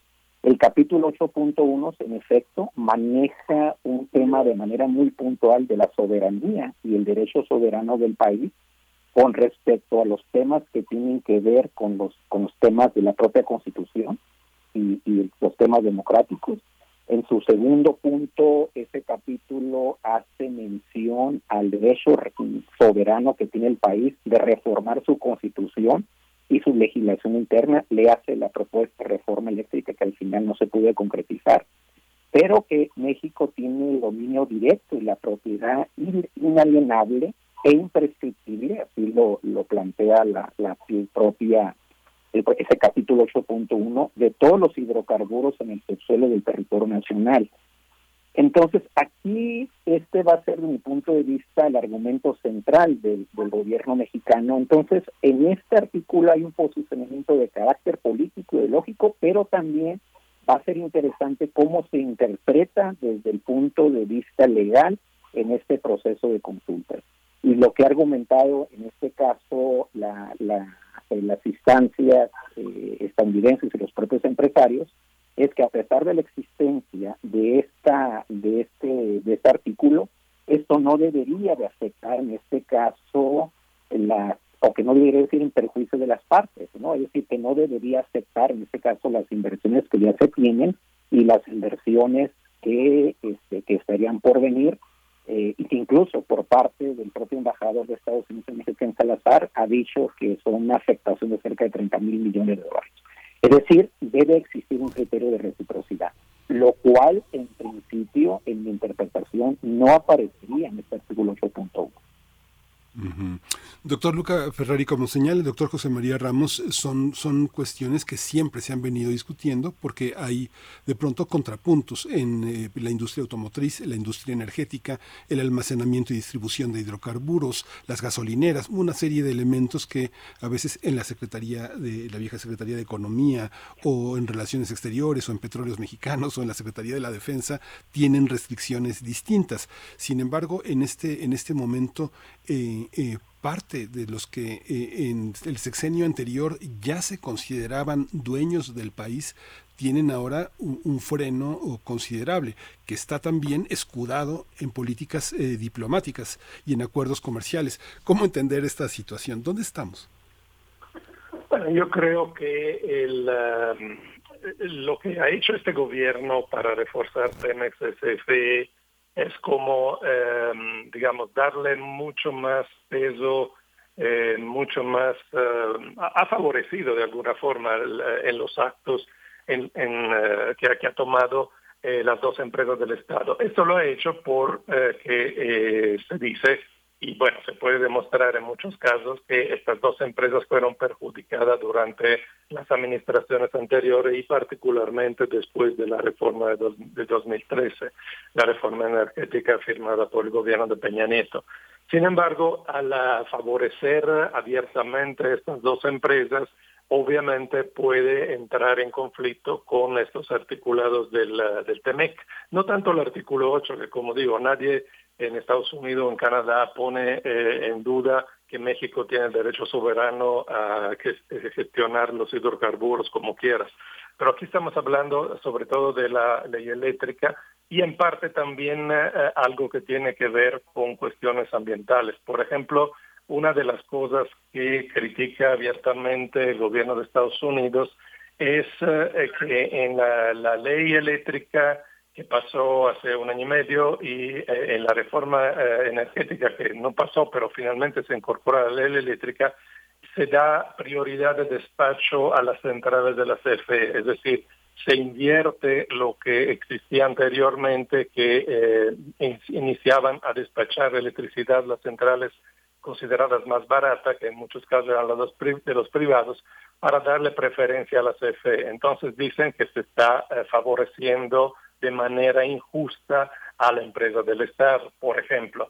O, por ejemplo, se impugna una decisión que otorga a Pemex una prórroga para cumplir con los requisitos de contenido máximo de azufre en la norma de combustible, dicen, para automóviles eh, pero esta, esta prórroga por cinco años se la da solo a, Pemex y no a las demás empresas. O, por ejemplo, eh, hace un pocos meses, una acción eh, que se trató de implementar a través de la CRE eh, para favorecer CFE Pemex para que el gas que entre a México sea solo a través de la eh, red de transporte de gas natural de México. Muchas de estas normas yo creo que son eh, lógicas, se pueden entender, digamos, en un afán de rescatar a estas empresas que habían sido perjudicadas anteriormente.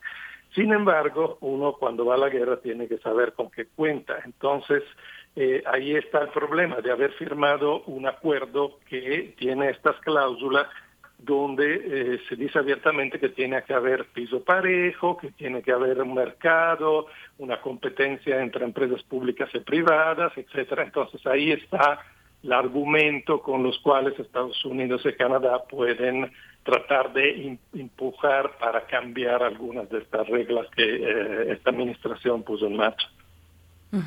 Doctor Ramos, ¿cómo ve, ¿cómo ve esta cuestión que plantea el doctor Luca Ferrari? Y también preguntarles a los dos, pues, qué escenarios se, se levantan para el futuro más cercano en esta cuestión, eh, en qué medida podría verse afectada la, la, política energética actual de México en caso de avanzar como, como es posible que se ve, eh, de avanzar un proceso, pues, técnico, ¿no? Sería un proceso técnico de paneles, de, de un panel de controversias. ¿Cómo lo ve usted, doctor Ramos?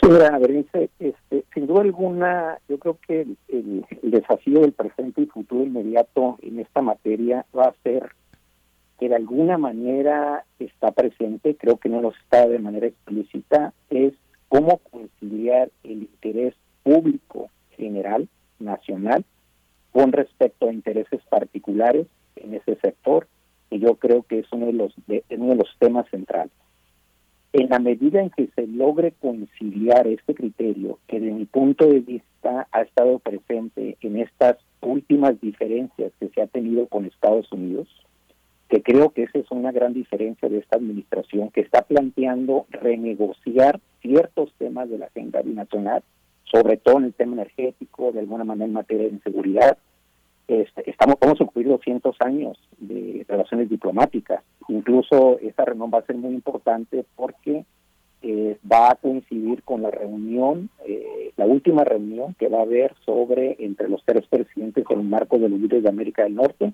en donde se plantea que vengan el presidente Biden y el presidente de Canadá. Previamente, el próximo mes, tenemos una reunión del diálogo económico de alto nivel, en donde el tema va a seguir estando presente. Es decir, en la medida en que se logre conciliar los intereses públicos generales, los temas de soberanía con respecto a estas iniciativas, creo que se puede avanzar y que Estados Unidos entienda que hay un nuevo contexto político democrático en el país, de que a pesar de que vamos a cumplir 30 años de relaciones eh, comerciales, eh, con primero con el Tratado de Libre Comercio de América del Norte y ahora con el TEMEC, hay que mencionar que este, la, la, el, el, impacto comercial en el 94 eran de cerca de 82 mil millones de dólares. Y ahora en la última en la última eh, dato que se tiene del 2018 aproximadamente van a cerca de 612 mil millones de dólares. Es decir el impacto comercial ha sido muy importante. El problema cuál ha sido de que a pesar de este proceso de integración comercial las desigualdades sociales se han agudizado en nuestro país y es ahí donde se plantea este argumento de tipo social, político, ideológico de la actual administración, que debería ser entendido por Estados Unidos en el contexto de, este, de esta interdependencia simétrica. Desde ese punto de vista, ¿cuáles serían algunos de los escenarios que yo estaría vislumbrando? Uno, es evidente que no ha habido un entendimiento político en las últimas reuniones, tanto comerciales como políticas que se han tenido. Y este tema, este tema de negociación política es muy importante. ¿Esto qué estaría significando? Y, con respecto a mi argumento original, que están, que estarían pesando más los intereses del sector eh, privado con respecto a las prioridades que está planteando en este gobierno mexicano. Y esto creo que es muy importante porque si bien en estas iniciativas que, sea, que hemos discutido en otros momentos en este programa del diálogo económico nivel, de alto nivel, eh, la cumbre de líderes de la América, se habla constantemente de fortalecer la complementariedad energética, fortalecer la agenda ambiental del cambio climático y para ello se requiere la participación del sector privado. Este es, yo creo, es un tema central. El punto es, y ha sido un punto muy crítico de esta administración, es que se requiere una participación responsable, equitativa, inclusiva y menos corrupta de algunas acciones del sector privado. Ese es un tema fundamental. Incluso hay que recordar que el tema de la anticorrupción está presente, es un nuevo capítulo que se incluyó en la versión del TEMEC que no estaba presente en TEMEC. El artículo 27 hace mención de la importancia que tiene eh, fortalecer en este caso las medidas para prevenir, combatir el cohecho y la corrupción respecto a cualquier asunto comprendido en ese tratado. Es decir, este artículo, desde mi punto de vista de anticorrupción, podría ser un elemento a considerar en estas consultas, porque es un elemento central. Implícitamente lo ha estado planteando el gobierno mexicano en la concesión que se otorgó al sector privado en algunos de estos procesos en el sector eléctrico. Ese sería el segundo punto. El tercer escenario es que, y yo creo que es parte de esta negociación, es que yo creo que Estados Unidos debería entender que en este contexto donde estamos cumpliendo 200 años de relaciones diplomáticas, donde ha habido avances innegables en el país, sigue habiendo en el caso mexicano desigualdades sociales muy enormes, a partir de los cuales se requiere fortalecer una interdependencia que sea menos asimétrica en beneficio de las tres comunidades que forman América del Norte.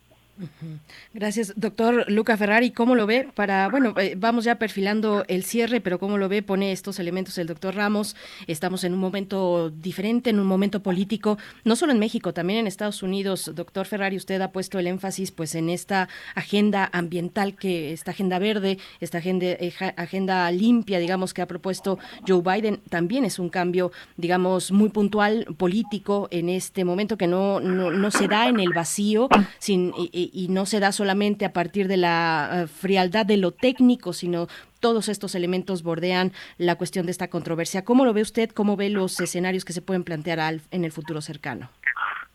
Bueno, sin duda es un capítulo dentro de una relación compleja con intereses contrastantes a veces por parte de ambos países.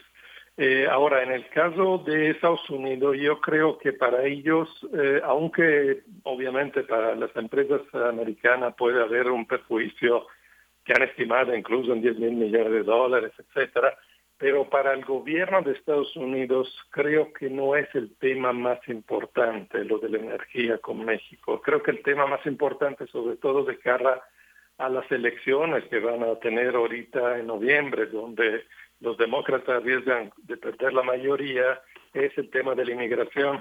Entonces, eh, es posible también que haya una negociación ah, no tan ah, transparente donde Estados Unidos usa el tema energético para presionar a México sobre otros temas y por ejemplo uno es esto de la, de la inmigración. No lo sé, digo, estoy diciendo, estoy pensando eh, en voz alta porque Estados Unidos tiene una agenda compleja con México y, en el caso de México, en cambio, eh, la cuestión energética ha sido para este gobierno una bandera. Eso sí, para México es muy importante de un punto de vista simbólico, sobre todo, y político, aunque en la práctica no ha eh, llevado a cabo una verdadera soberanía energética porque dependemos eh, de manera brutal de la importación de gas de Estados Unidos y hasta estamos haciendo proyectos para que Estados Unidos pueda exportar a Centroamérica y a Sudamérica el gas.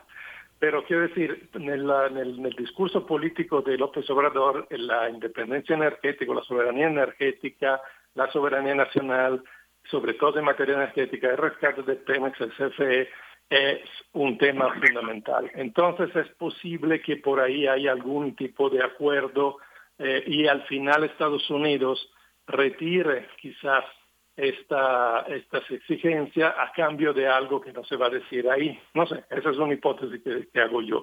La otra es que no se vaya a ningún tipo de acuerdo, entonces se vaya al panel. Pero de todas formas, el gobierno actual está usando este tema para fines electorales también, porque México va a tener dos elecciones importantes el próximo año, en Coahuila y sobre todo en el Estado de México, y entonces puede una vez más eh, recurrir a esta retórica nacionalista que le ha funcionado en otras ocasiones para fines políticos internos. Lo que quiero decir es que no necesariamente el tema de la energía es el único tema dentro de, esta, de estas consultas, de estos diálogos entre los países eh, del, del.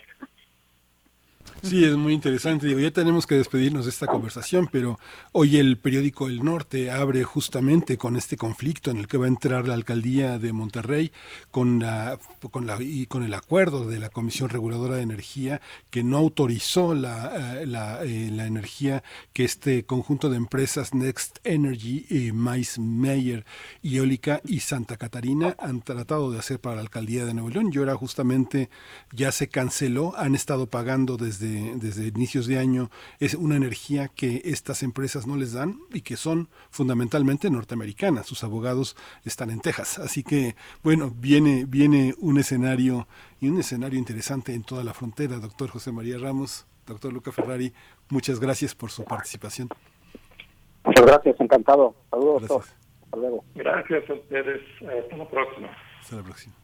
Gracias, hasta pronto. Gracias a ambos. Bueno, pues ahí están estos elementos muy complejos, muy variados también, eh, sobre todo lo que interviene en un proceso como este, en un proceso que supera por mucho pues la cuestión técnica, ¿no? Algunos eh, casi eh, pues un poco, no digo lavándose las manos, pues, pero sí tratando de resolverlo de la manera más inmediata. Dicen, bueno, pues eso tendrá su camino técnico, su camino, digamos, en cuanto a lo que ya se ha estipulado de cómo se manejan estos paneles internacionales de, de controversias pero bueno, hay muchos, muchos elementos en torno, lo sabemos, y pues ahí está, daremos seguimiento, por supuesto, a este tema. Ya está sonando de fondo de la propuesta musical de Bruno Bartra en esta mañana, Balcanur es lo que suena a cargo de esta canción, Las Balcanitas.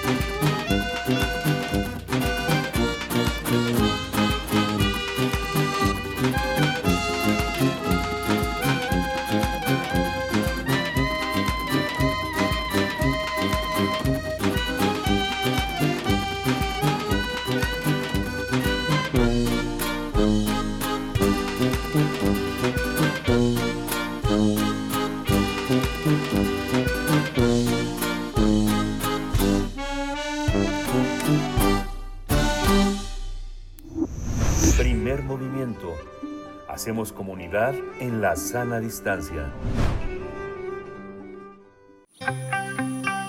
Biosfera en equilibrio.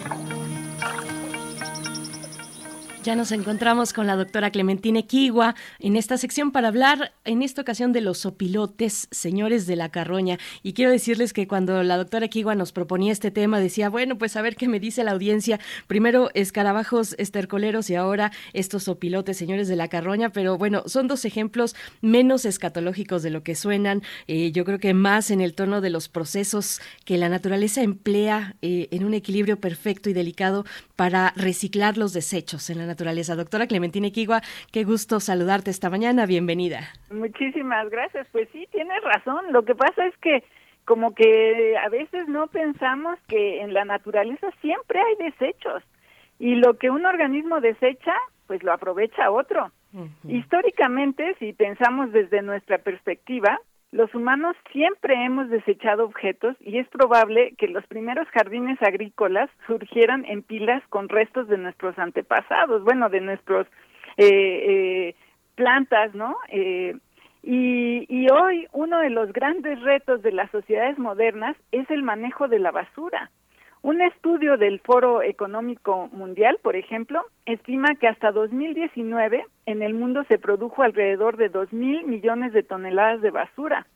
La basura se acumula en cada ciudad que visites y aunque siempre hay espacios destinados a depositarla, nunca pasa inadvertida la botella de plástico fuera del contenedor.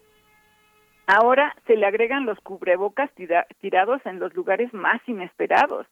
Así que para una bióloga en movimiento tampoco pasa inadvertido el plácido planear de un sopilote en los paisajes naturales de nuestro país.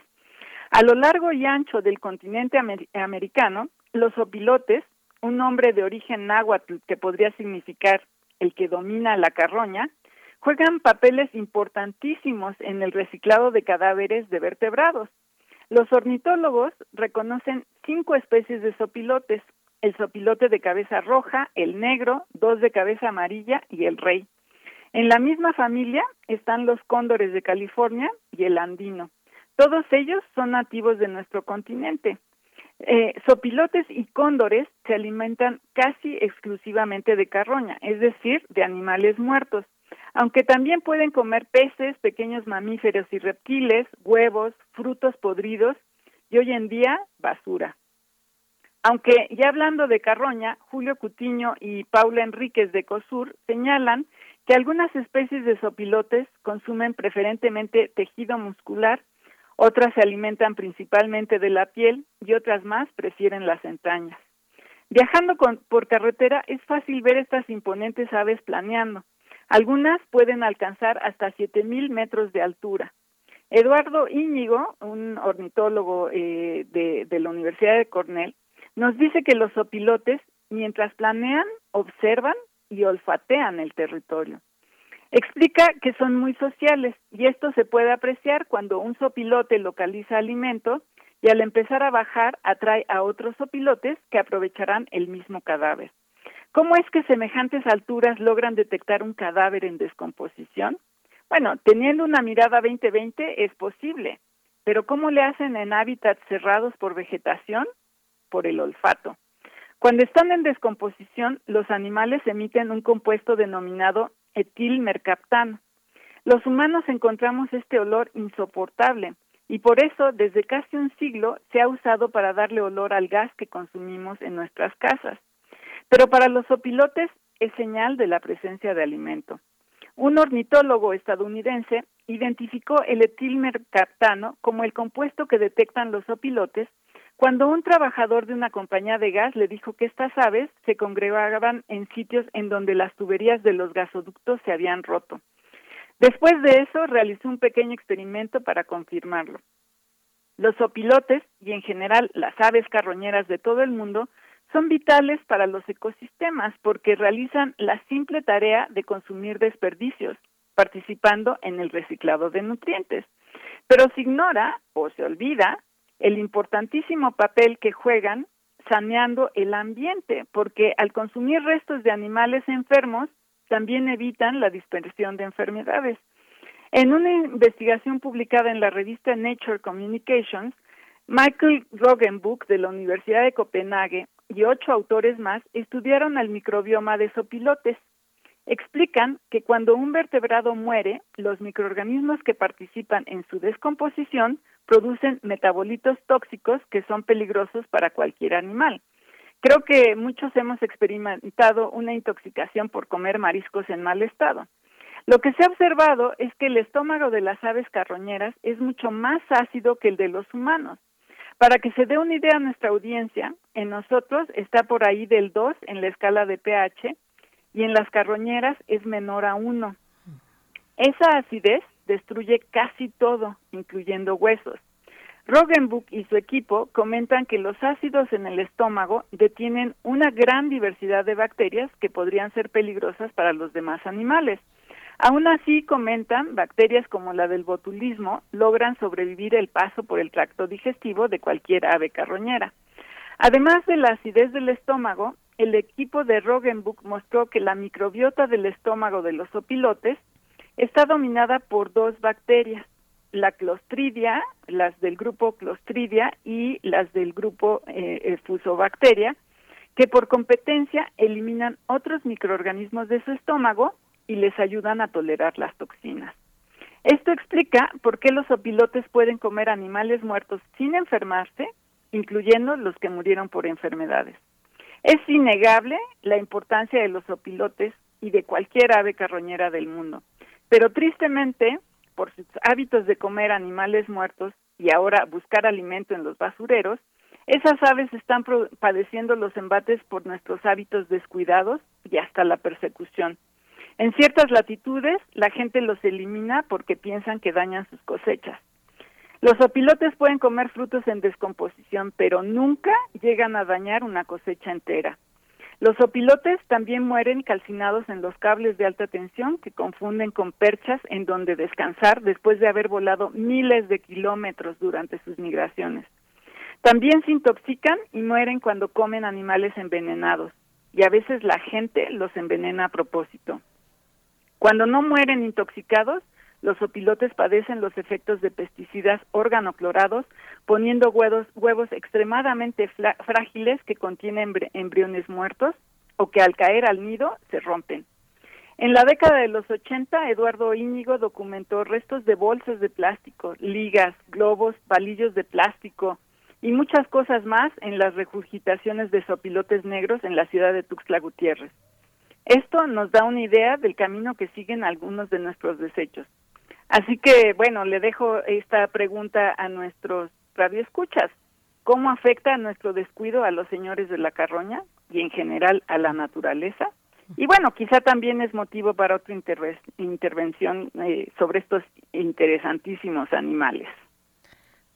Pues ejemplos dramáticos, la verdad, los que encontramos eh, cada vez más en distintas especies animales, en los ecosistemas, el impacto de nuestra actividad, de la actividad humana en la vida de estas especies. Qué importante labor la de, la de estos animales que tienen, pues como lo ha dicho doctora, como lo has dicho, pues tan mala fama, pero que son tan valiosos para, para el reciclaje de los desechos de la naturaleza, pues nos quedamos con esas reflexiones y, ojalá con una oportunidad de darle seguimiento también, como ya nos explicas, Clementina Equigua, muchas gracias. Claro que sí, y bueno, pues miremos con otros ojos a, la naturaleza, no todo lo que parece malo es malo.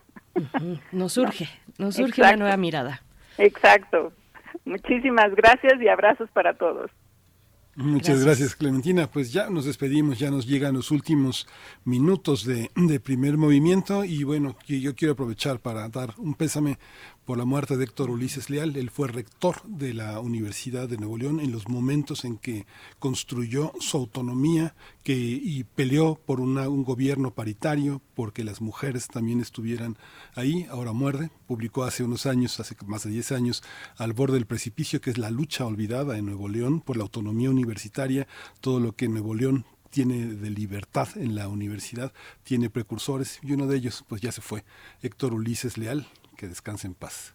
Pues sí, una noticia que, pues lamentablemente, que se acaba de dar hace hace pocas, bueno, hace algunas horas, eh, la muerte de, de, Héctor Ulises Leal, eh, ex rector, como lo dices, Miguel Ángel, y promotor también de la autonomía universitaria. Con esto nos vamos a despedir y les invitamos a permanecer aquí en Radio UNAM. Gracias a todo el equipo. Mañana nos volvemos a encontrar aquí en Primer Movimiento. Gracias, Miguel Ángel. Hasta mañana. Esto fue Primer Movimiento. El mundo desde la universidad. Radio UNAM presentó Primer Movimiento. El mundo desde la universidad. Con Berenice Camacho y Miguel Ángel Gemain en la conducción. Rodrigo Aguilar y Violeta Berber, producción. Antonio Quijano y Patricia Zavala, noticias. Miriam Trejo, coordinación de invitados. Tamara Quirós, redes sociales. Arturo González, operación técnica. Locución, Tessa Uribe y Juan Staca. Quédate en sintonía con Radio UNAM. Experiencia sonora.